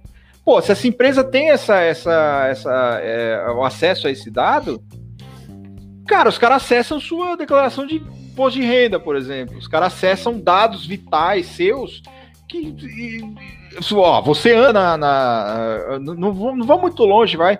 Você anda na Santa Efigênia aqui em São Paulo. Para quem não conhece a Santa Efigênia, nós temos duas ruas assim principais aqui em São Paulo. Nós temos a 25 de março, de comércio, estou dizendo. Nós temos a 25 de março e temos a Santa Efigênia. Você quer comprar qualquer coisinha, você vai na 25 de março. Compra roupa, compra decoração, compra, sei lá, você acha de tudo lá tapete, cortina, qualquer coisa você acha lá. Temos as lojas do falsificado também, que lá na Santa Efigênia, na, na 25 de março tem. Mas enfim. Uh, e temos a, a, Santa Efigênia que vende eletrônicos. Então você encontra qualquer tipo de eletrônico, instrumentos musicais, você acha tudo lá na Santa Efigênia. E nós temos uma terceira rua também, que é a Teodoro Sampaio, que é a rua dos instrumentos musicais. Então nós temos três ruas. Aliás, se vocês quiserem comprar instrumentos musicais, venham a Teodoro Sampaio. Você tem uma, uma rua inteira assim de várias lojas para comprar. Enfim. Na Santa Efigênia, eu já passei na Santa Efigênia, e aí você vê os caras assim, vendendo em barraquinha, assim, o cara abre, às vezes, estende um pano assim no chão e começa a vender programa. Ah, eu, você quer o, o, Adobe, você quer isso, você quer aquilo, programa, Softwares. jogo. Softwares, melhor dizendo, senão o Valdir Fumene vai ficar bravo com a gente, vendendo software. E esses caras estavam vendendo informações fiscais das pessoas. Então você comprava um CD, você tinha declaração de imposto de renda de uma galera do Brasil inteiro, assim. Você conseguia esse acesso. Agora, eu te pergunto, como é que você vai, como é que você chega pro cara e fala assim, meu, onde você achou essa merda aí? Essa coisa fica circulando. Para você ver como essa coisa da informação, ela é frágil, né? O, o sigilo da informação, ele é frágil. E mais do que isso, informação vale muito dinheiro. Muito dinheiro, muito dinheiro. Dependendo do cara. Ah, vocês não lembram daquele estouro que teve na, na Receita Federal? De, de, de... É. Como é que é? Informação nada a ver. River marca o segundo contra o Palmeiras. Obrigado. Obrigado. Falta só mais um, hein? Pra gente ver o sangue escorrendo. Falta só mais um. Só mais um. Aí é... do seu lado. É do meu lado aqui. Eu vou daqui a sangue pouco. Sangue escorrendo na cabeça do meu cão. É. Não, tá um pouco longe do minhocão ainda. O minhocão ah, ainda tem que andar um quilômetro mais ou menos. É o sangue escorrendo para além do minhocão. Para além do minhocão. Então, nós tivemos é, uma coisa recente também. Esse caso me marcou porque assim, eu trabalhava com um cara no fórum, que ele era escrevente junto comigo, e ele passou para fiscal da Receita, para analista da Receita Federal e foi trabalhar nessa agência onde aconteceu isso. Hum. Que foi aquela violação de dados da que, que, que beneficiavam um determinado investigado numa, num processo X, eu não me lembro o nome da pessoa. Sim. Mas você tem lá, você tem o cara que é o guardião da informação, que é um analista da Receita Federal, que você faz lá a sua declaração de renda, aquela informação fica a cuidado, fica, fica sob os cuidados de um determinado analista da Receita Federal. Aquele cara é responsável pelo. Não é você que é responsável. Alguém na Receita Federal é responsável por aquilo, o guardião daquela informação. Esse cara, você chegou lá pro cara e falou assim: olha, eu preciso da informação de, do Daniel, por exemplo, Daniel Hilário. Me paga tanto que eu te forneço todas as informações desse cara. Que absurdo. É, mas é, foi isso que, basicamente isso que aconteceu. E, e, e existem essas empresas especializadas que te fornecem toda. E o que eu acho mais preocupante, o que eu acho mais preocupante é que essas informações, quando levadas a, a, a um processo judicial, por exemplo, não são questionadas. A obtenção dessas informações. Por que, que você teve acesso a essas informações? Por que, que você me tem aqui uma tela? Empresas de crédito, principalmente, fazem muito isso. Então você consegue lá, você paga um X, você paga uma mensalidade e os caras te dão essa informação. Era isso, era isso que eu queria trazer aqui, Daniel, dessa, dessa... Sim, porque a informação vale muito dinheiro, então a LGPD vem para tentar segurar essa venda, essa, esse transporte de informações sem qualquer tipo de controle, sem qualquer tipo de, de de, de, segurança, né? Porque no momento que a gente estava antes dela, as pessoas podiam vender informação por aí, bancos de dados. E você falou um dado muito interessante: o pessoal fica preocupado com o score no Serasa, mas a Serasa Experian foi penalizada por vender informação e bancos de dados. E essas empresas que a gente fornece CPF, farmácias, supermercados, eles vendem banco de dados. Eles vendem. pegam esses dados, pegam o seu nome, pegam o CPF e vendem. Ah, eu tenho aqui uma lista de, digamos, Neste mês passaram pelas minhas lojas 78 mil pessoas. Essas pessoas deixaram nome e CPF. Eles vendem esse nome e CPF com uma facilidade muito grande, porque com base naquele CPF, e com base em informações públicas, você consegue formar um perfil de um consumidor, você consegue o um endereço de e-mail, você consegue o um endereço da casa, e aí você pode mandar a oferta direto. Vira e mexe, a gente recebe uns e-mails estranhos. É, pois é, é isso que eu ia falar um setor de uma promoção, uma ligação. Isso tudo é o que? É uma venda de banco de dados que vai e volta de uma hora de um lugar para o outro e que antes você não tinha controle sobre isso. Hoje a gente ainda tem tanto controle, claro, né? Porque a gente não sabe aonde consentiu e de onde esse negócio vai. Sempre tem as letrinhas miúdas ali. Só que de qualquer maneira, hoje a gente tem controle para penalizar, para buscar as informações, para retificar informações, para apagar informações e para penalizar essas empresas de forma que elas evitem esse tipo de comércio. Claro, isso não vai acabar de uma hora para outra, isso não vai parar de uma hora para outra, isso não vai terminar de uma hora para outra, mas a gente tem que fazer a nossa parte. É igual quando eu estava discutindo sobre a questão da de, um, de uma certa autoridade pública que estava ensinando como burlar normas sanitárias nas redes sociais, e muita gente, inclusive, veio e falou assim comigo: Poxa, mas a gente pode fazer qualquer coisa que essa pessoa, no máximo, vai sofrer uma advertência, ou uma. vai ser aposentada e tudo. E, mas assim, a questão é, a gente tem que fazer a nossa parte, a gente tem que empurrar esse tipo de coisa, a gente tem que mostrar que nós estamos insatisfeitos com isso que nós não podemos aceitar esse tipo de situação. Virar e falar, olha, essa autoridade está fazendo coisa errada. Aí, se o órgão que controla a atividade dela vira e fala assim, ah, eu não estou enxergando nada de errado, tal, errado está o órgão, não estamos nós. Porque Sim. há uma legislação de regência que diz o que a pessoa naquele cargo pode fazer e pode não fazer. Nós temos que observar os maus feitos e denunciá-los. E ponto. Se o órgão que eu não quer, se há corporativo ou não, não é problema nosso. Agora, uma, duas, três, quatro, cinco, vinte representações vão fazer efeito. Em algum momento vão fazer efeito. É, e outra coisa, Daniel, é, que eu queria deixar em relação a autoridades propriamente ditas, assim, que cometem esses, esse tipo de, de crime, né? Que é, chega a ser um crime sanitário, não, vamos dizer assim. Sim. As pessoas têm exatamente essa mentalidade que você está dizendo. Ah, mas vai acontecer o quê? Uma aposentadoria compulsória, a pessoa vai receber o salário integral a grande punição aí, essas pessoas não estão preocupadas com o financeiro, essas pessoas querem poder. Sim. Qualquer punição que tire o poder dessas pessoas, por exemplo, dela ter um processo na mão dela que ela vai decidir a vida de uma pessoa, você, acaba com a vida dessa pessoa. E se eu não me engano, a compulsória não é aposentadoria integral. Não é integral. Não é, é integral. É, é proporcional. proporcional. E se a gente for considerar. Perdão que o regime hoje é o do da do FUNPRESP, no caso dos servidores públicos federais e das previdências complementares nos estados, pode ser que a pessoa aposente, se ela não, se ela, ela aderiu ao regime, mas não fez o não está pagando o FUNPRESP, pode ser que ela aposente só com o teto do INSS. E aí aquela pessoa que recebe 30, 35, 40 mil reais vai passar a receber 6 mil reais por mês.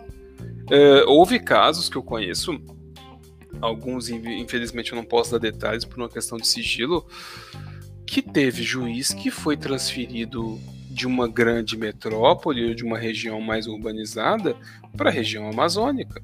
A pessoa, e, e, inclusive não perdeu, ela pode não ter perdido a remuneração do cargo, né, o subsídio do cargo, mas ela perdeu remunerações contíguas porque ela fazia uma atividade que ela podia acumular com cargo na região que estava, e como foi removida de ofício, teve que largar é. essas atividades.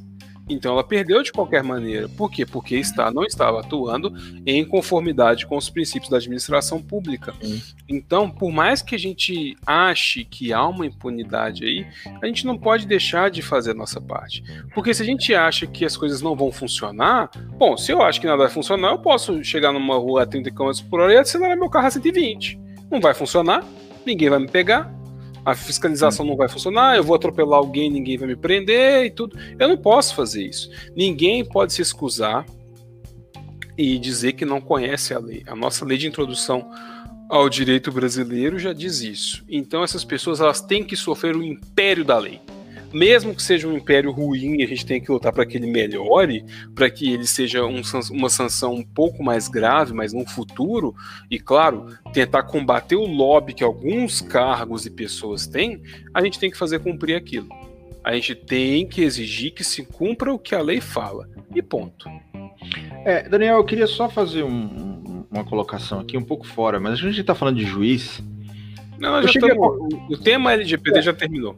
É, eu, a gente, eu cheguei a conversar contigo o dia que eu tive ciência desse fato, eu, eu fiquei muito puto, assim, e a primeira pessoa que eu fui falar foi você. É, e eu não tenho comentado muito, por mais que as pessoas tenham me marcado muito nessas publicações, porque eu sou um cara que tiro muito sarro de coach, essas coisas, que Sim. eu acho que coach nem a gente. E de um juiz especificamente aí que age como coach. Sim.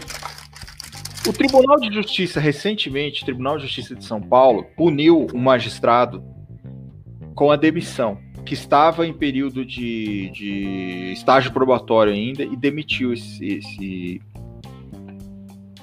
esse magistrado. Eu, eu na, no dia, eu tive o ímpeto de tirar muito sarro dele nas redes sociais, falando que juiz tinha que se fuder mesmo. Mas aí veio até mim o conhecimento do vídeo do julgamento dele. Uhum. Tá? Eu vou dizer para vocês, o julgamento desse juiz, eu entenderia se o, se o Supremo, se, se o, se o CNJ anulasse a, a, demissão desse juiz, eu entenderia, porque tem juiz que faz coisa muito, muito pior do que ele, a gente está vendo aí, e que a punição tem que ser muito pesada para esses juízes. E eu, eu entenderia até uh, que fosse anulada essa, essa, essa decisão. Mas eu quero dizer aqui, e com isso eu enterro qualquer possibilidade que eu teria na minha vida de ser juiz ou desembargador, sei lá, pelo quinto, eu acho que eu estou enterrando hoje essa. essa... Eu, eu tinha aspirações, assim, um dia de ser, sei lá, algum membro do judiciário, nomeado, sei lá, qualquer coisa.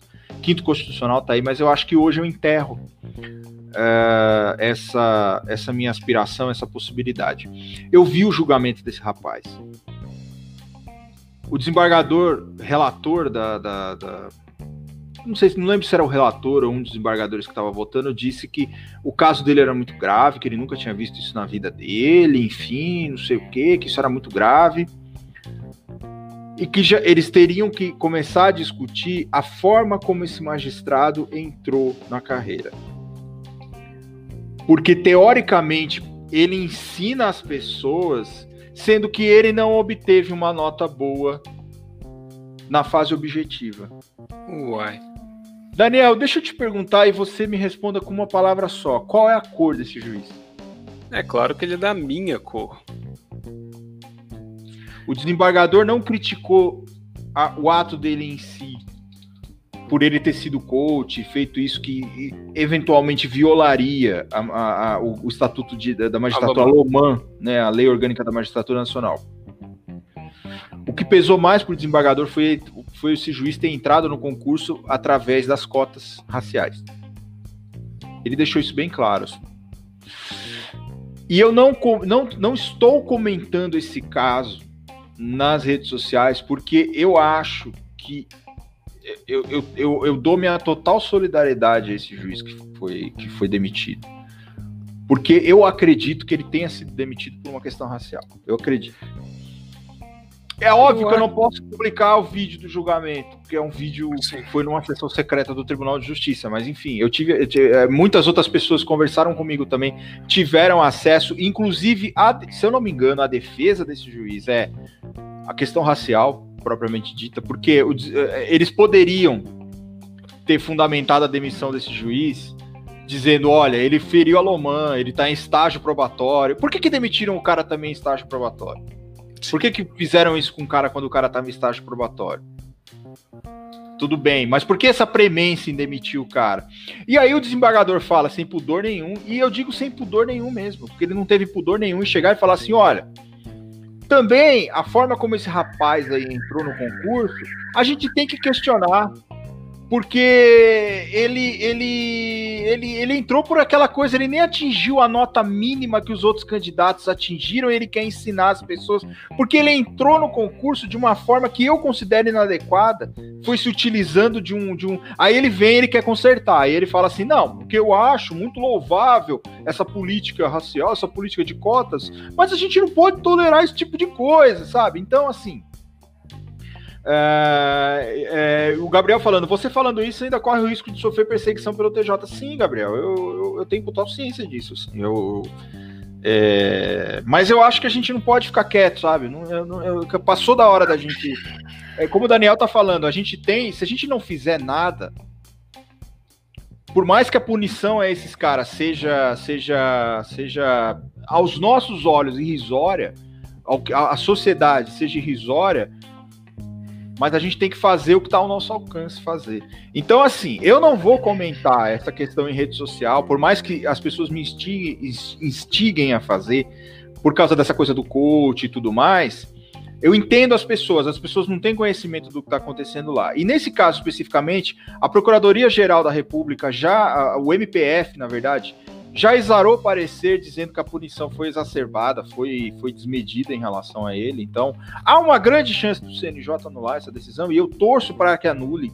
Eu, eu, eu, eu, eu, eu, eu, eu torço para que anule. Eu, eu, por mais que esse juiz dê aula num dos cursinhos mais desgraçados que nós temos aqui, que é aquele cursinho totalmente viés direita total, mas assim, eu, te, eu, eu, eu, presto minha total solidariedade pelo julgamento que eu pelo, pelo que eu vi, pelo voto de um dos desembargadores que eu digo, não era o corregedor, eu não, não posso dizer que foi o corregedor geral de justiça de São Paulo, porque não foi ele que disse isso, mas foi um dos desembargadores que compunha o órgão especial, que compunha o órgão especial e que proferiu esse voto. Esse vídeo ele circulou. É óbvio que eu vou divulgar esse vídeo, porque eu não sou louco também, mas enfim. É, é, é, lamentável, assim, foi um dos piores momentos que eu, que eu, que eu presenciei como advogado. É um negócio de embrulhar o estômago, assim, dá um nojo muito grande. E, e, e eu digo mais, eu vou falar mais uma coisa. Tem um outro desembargador do TJ de São Paulo sendo processado no CNJ, inclusive, que estão dizendo que a produtividade dele é muito baixa. Eu sei desse caso. É, Dr. Erickson Gavaza Marx é o, é o desembargador. Ele é negro, gente. E esse caso to, tomou notoriedade porque falou assim: ó, desembargador do TJ está sendo processado no CNJ porque ele é um dos mais improdutivos no tribunal. Nós temos, no mínimo, no mínimo, chutando baixo, Daniel, eu advogo no TJ de São Paulo, uns 15 desembargadores menos produtivos que ele.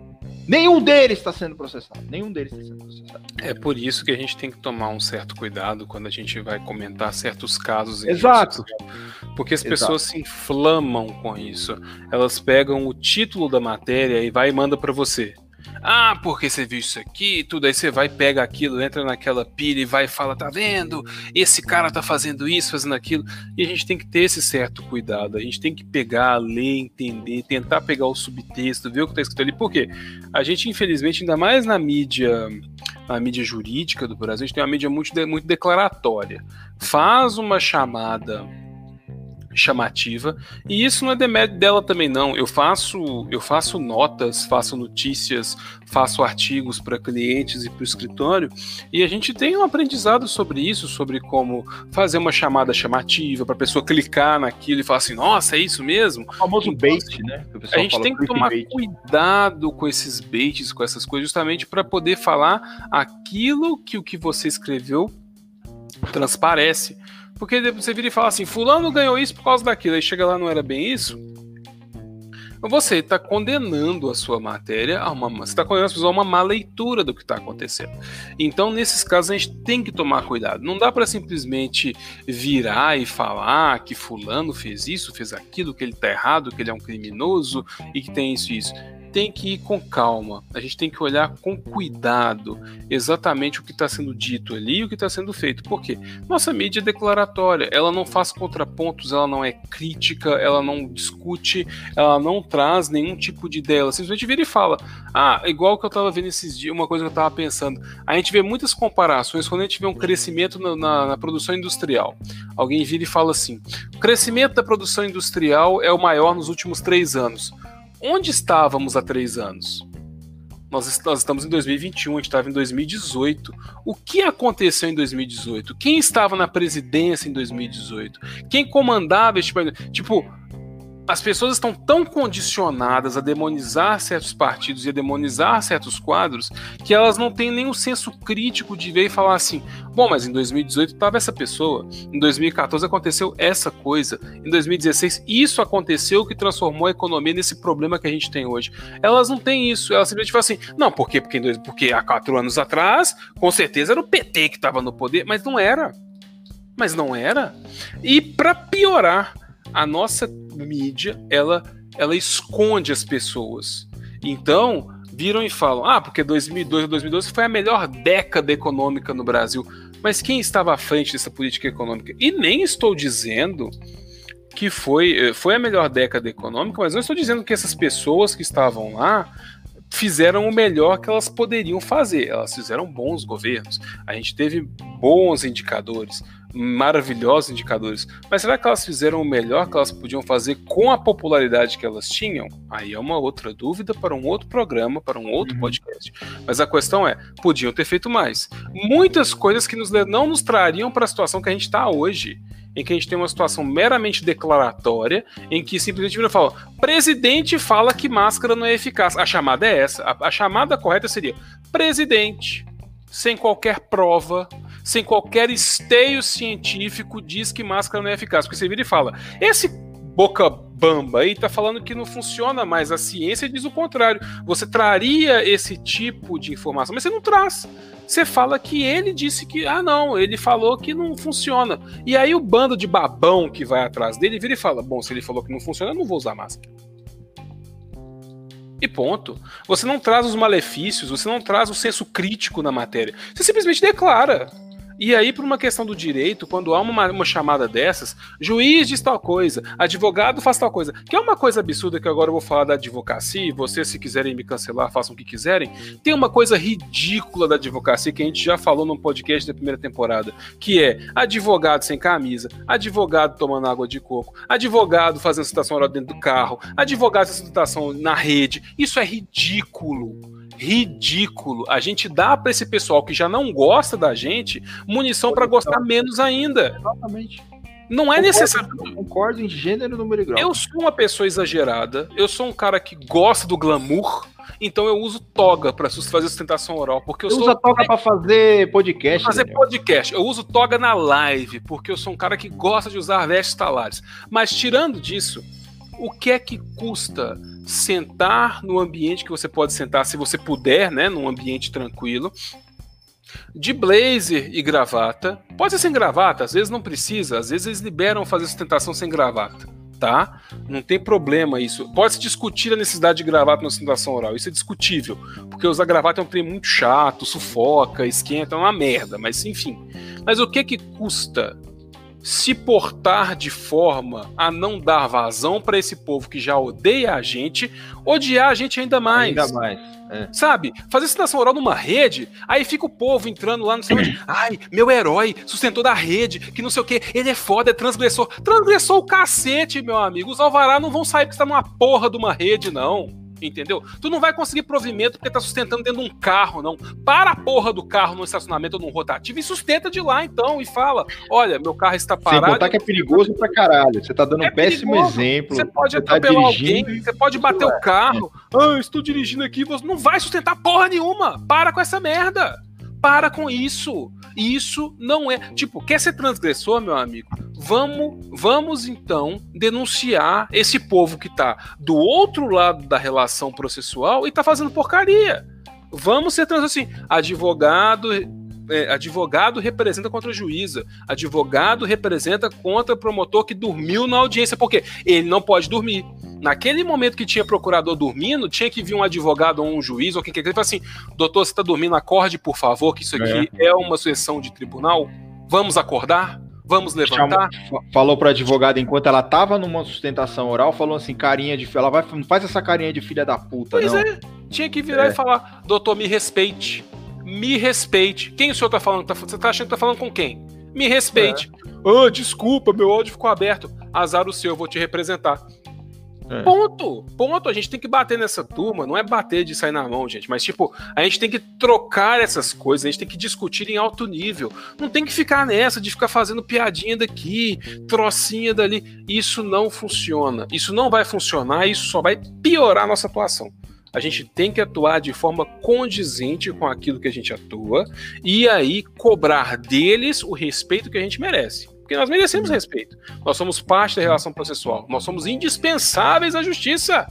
E se somos indispensáveis, nós temos que estar lá, trabalhando e fazendo o nosso trabalho bem feito. E eles que fiquem para lá, eles que se ferrem para lá, se acham que a gente não tem que aparecer. Ai, porque eu odeio advogado. Azar é seu. Eu estarei lá e estarei olhando na sua cara e falando: você está errado porque a lei não fala isso. E ponto final. É. Esse é o nosso papel, inclusive. O é Gilmar está falando uma coisa aqui, está dizendo o seguinte: as gravações do órgão especial estão disponíveis no site. Você pode indicar o link do dia da sessão. Na verdade, não, Gilmar, porque é um processo administrativo disciplinar, é segredo de justiça. Então, todo, todo, todo julgamento de órgão especial, em regra, ele é, ele é público. Mas como a gente fala de processo administrativo disciplinar, eu, eu vou até procurar. Se tiver, indicarei o link com todo prazer, porque aí é uma informação pública que está no site do tribunal. Mas a verdade, esse foi o áudio de um julgamento feito pelo TIM, sabe? Aquela coisa que a gente faz essas audiências que. Áudio não, o, o vídeo mesmo, o desembargador tem a cara dele lá. É, isso foi divulgado e, enfim, eu não tenho autorização para revelar, mas se for, um, eu vou procurar. Se for um julgamento que está disponível no eu acredito que não esteja por ser um processo administrativo disciplinar é, no âmbito da, da, da, corregedoria que não, não estaria disponível, mas se tiver eu vou divulgar com todo prazer, inclusive você, as pessoas precisam ver esse vídeo, por mais é, nojo que dá, para vocês entenderem. E no dia eu, eu tive o ímpeto de dar essa zoada, até do outro juiz, enfim. E eu recebi esse vídeo. Alguém que, que também não vou falar quem me mandou, mas uh, alguém que disse assim: olha, sua postagem aqui, dá uma olhada no que aconteceu no julgamento para você dar uma, uma, uma temperada no que você está falando. E eu vi e na hora eu apaguei as postagens. Todas, todas, todas. E até hoje eu recebo. Eu, eu, sei que a culpa não é das pessoas, porque assim, eu faço muita piada com juiz, com coach, essas coisas, as pessoas têm esse ímpeto de me mandar. Eu recebo mensagens aí o dia inteiro, as pessoas me mandando. Então eu, eu dou essa segurada. E eu queria falar isso hoje no podcast. Por que, que eu estou segurando tanto isso? Por, por causa desses fatos que eu, que eu disse para vocês. Queria muito poder divulgar esse vídeo, mas a gente sabe que, que, que, qual, é a, qual é a reação vai ser em relação a mim, principalmente, né? Eu já não vou ser desembargador mais. Hoje eu já estou dizendo que enterro. Do TRF, talvez, né? Ninguém falou nada do TRF aqui. Então, tamo aí. Se quiserem me indicar, STJ também. CNJ, Câmara e Deputados quiserem indicar um advogado aí para fazer parte aí dessa. Também tô aí. Agora, o TJ, TJ vai me odiar pro resto da vida, enfim. E eu não vou deixar de ser combativo por causa disso, né? Enfim, era essa ponderação que eu queria fazer com o Gilmar. É, mas se, se tivesse, Gilmar, se tiver disponível, que eu acho pouco provável que esteja, eu vou passar o link, sim. E com essa ponderação maravilhosa, eu acho que a gente pode finalizar este primeiro episódio da segunda temporada do Marretadas Podcast. Lembrando que na próxima semana teremos o segundo episódio e vai ter uma surpresa magnífica para quem nos assiste. Vai ser um episódio muito maravilhoso, viu? Já deixo vocês aí com a pulga atrás da orelha. É um episódio inova, é um piloto, né? É inovador, é uma coisa nova. Vocês, vocês, vocês ficarão surpresos. Não percam, vocês não perdem por esperar. Não perdam, né? Como não perdam. Então eu gostaria de agradecer a todos que nos acompanharam, a todos vocês maravilhosos ouvintes e acompanhantes de live, viu?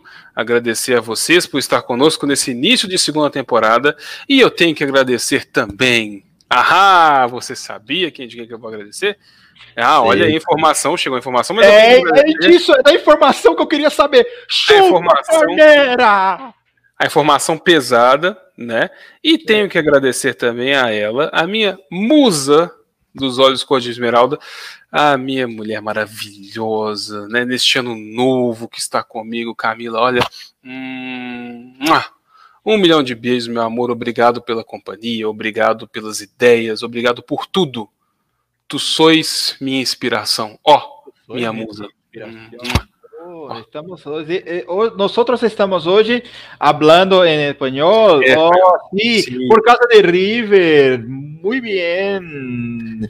Rio de la Plata. Eu tô só romance aqui, você falando, é. você zoando o time de futebol aí. Mas enfim. Não, estou, Mas, enfim. porque nós somos homens de tango, por unas cabeças. Não, vamos, eu, eu, eu, também vou cantar. Vamos cantar um. Aliás, essa música, esse tango. Se eu não me engano, é Carlos Gardel isso, né? Não sou um bom. Essa música, ela é linda, cara. Ela é sensacional, maravilhosa. Olha a informação. Ela, checando o VAR, é. E, e, ela, e ela é uma música que ela tem uma versão só em piano que vocês têm que conhecer, que ela, ela toca em Perfume de Mulher. Sim. Que é a hora que. É, essa música é sensacional. Então, Daniel, desculpa eu ter, eu ter sido anticlímax de sua declaração de amor aqui. É, eu, eu, prometo me controlar para as próximas lives, mas enfim, eu gostaria só de, de, brindar você e Camila com essa interpretação de, de, de Por Una Cabeça, que é um tango maravilhoso, é um tango espetacular, é uma coisa linda, é uma música, uma das obras mais belas já feitas por um ser humano é essa música. E ouçam essa música só no piano, na versão Perfume de per, Perfume de Morrer, né, de, de, de de Al Pacino, se Al Pacino e é o Keanu Reeves, não, quem, quem é, o, é o Johnny Depp, né, que faz com ele perfume de mulher? Nossa, essa pergunta foi usada. É. Para a próxima. Do francês, Parfum de la Femme. Né? Parfum de la Femme. E, mas eu, eu agradeço pela, pela homenagem, eu agradeço pela, pela lembrança, porque essa música é belíssima, lindíssima. Linda demais. E informo a vocês também que minhas redes sociais, por favor, sigam lá, caso queiram. Inclusive, teve gente aí indicando minha rede social, eu ganhei 600 seguidores de ontem, seguidores de ontem para hoje. Quem está me seguindo aí novo, pois saiba que, que é isso aí, é nós, e aí vocês vão descobrir o que vai acontecer no futuro. E minhas redes são arroba DFhilário, Instagram e Twitter, de, arroba dedidado F de faca, hilário com H de engraçado. Sigam também o arroba marretadaspod, que é o, perfil do Marretadas, arroba marretadaspod no Twitter. E Leandro, diga... É, eu quero agradecer vocês aí que assistiram a gente. Eu quero dizer também que acabemos, acabamos de ter, de ter um anticlímax que foi anulado o gol do River. Mas vai dar ainda, vai dar. É, eu quero te agradecer, Daniel, por essa aula de LGPD. Eu quero deixar, eu quero ser sincero aqui que eu conhecia muito pouco da lei. Hoje já tenho uma, uma noção maior que graças a você que é o nascedouro, que é o, o zigoto de toda a sabedoria desse, desse mundo. A né? sopa primordial do É, a, a, sopa de primordial, a geleia de pérola do, do, do, do da sabedoria. Eu quero te agradecer por essa aula. Quero agradecer todo mundo que está assistindo aí. É, quero pedir desculpa, porque hoje eu acho que foi Uh, um dos, uma das minhas piores apresentações de podcast, porque eu estava atacadíssimo e, e, pouquíssimo conhecimento do tema, e pouquíssimo conhecimento de coisas relevantes para a humanidade, como varejo atacado, eu aprendi com o Daniel. É, hoje não foi um dos meus melhores dias, mas eu quero agradecer vocês que ficaram até o final aí, vocês que participaram com perguntas, que fizeram aí umas as, umas, umas, brincadeiras, vocês que são sempre brincantes conosco. Quero dizer que aguardem nosso próximo episódio, vai ser uma surpresa aí, vai ser muito bacana também. Me sigam nas redes sociais, eu sou o soltoverso aí em todos os lugares, Twitter e Instagram. TikTok não mais, porque advogado já não pode mais fazer isso, né? Então eu tô dando uma parada com o TikTok, porque, né, é, TikTok não, não mais. Então, Twitter, Instagram, assistam meus vídeos aí no, no YouTube também. Sigam o arroba marretadaspod no Twitter, que temos as marretreds lá, e esse perfil vale a pena seguir porque ele é, ele é não só administrado, mas alimentado por este homem maravilhoso que está aí eh, se alimentando também. Daniel, o chocolate, Daniel é o homem que, que administra nossa, nossa, nossa, nossa conta lá. Obrigado a todos, obrigado Daniel mais uma vez aí por esse por esse tema maravilhoso, por esse roteiro maravilhoso. E deixa um beijo para vocês, deixa um beijo para minha esposa. Já já tô em casa pra gente xingar o River junto aí, xingar o Parmeira junto. Ela é, ela é corintiana, eu sou São Paulino, né? Então a gente hoje a gente tem um, um, um inimigo comum. Um inimigo comum, né? Então, Daniel, brigadão mais uma vez aí por você, por você, ter me suportado, por ter tido paciência hoje com a minha, com a minha inépcia, porque hoje foi horrível. E foi horrível. E um beijo a todos vocês, vejo vocês aí nas DMs, nas redes sociais aí, me encontram, vocês me encontram aí. Tchau, pessoal. Não me manda DM não, hein, pelo amor de Deus. É, não me mandem áudio tá? Que eu odeio áudio, detesto áudio. Então não me mandem áudio, me mandem, me mandem não mandem nudo, nudes não também, porque eu sou casado. A minha esposa está dizendo que anularam o terceiro gol do River. É, então o demônio está agindo agora. Mas não o demônio bom que eu segui, o demônio ruim. É isso. Beijo para vocês. Até a próxima.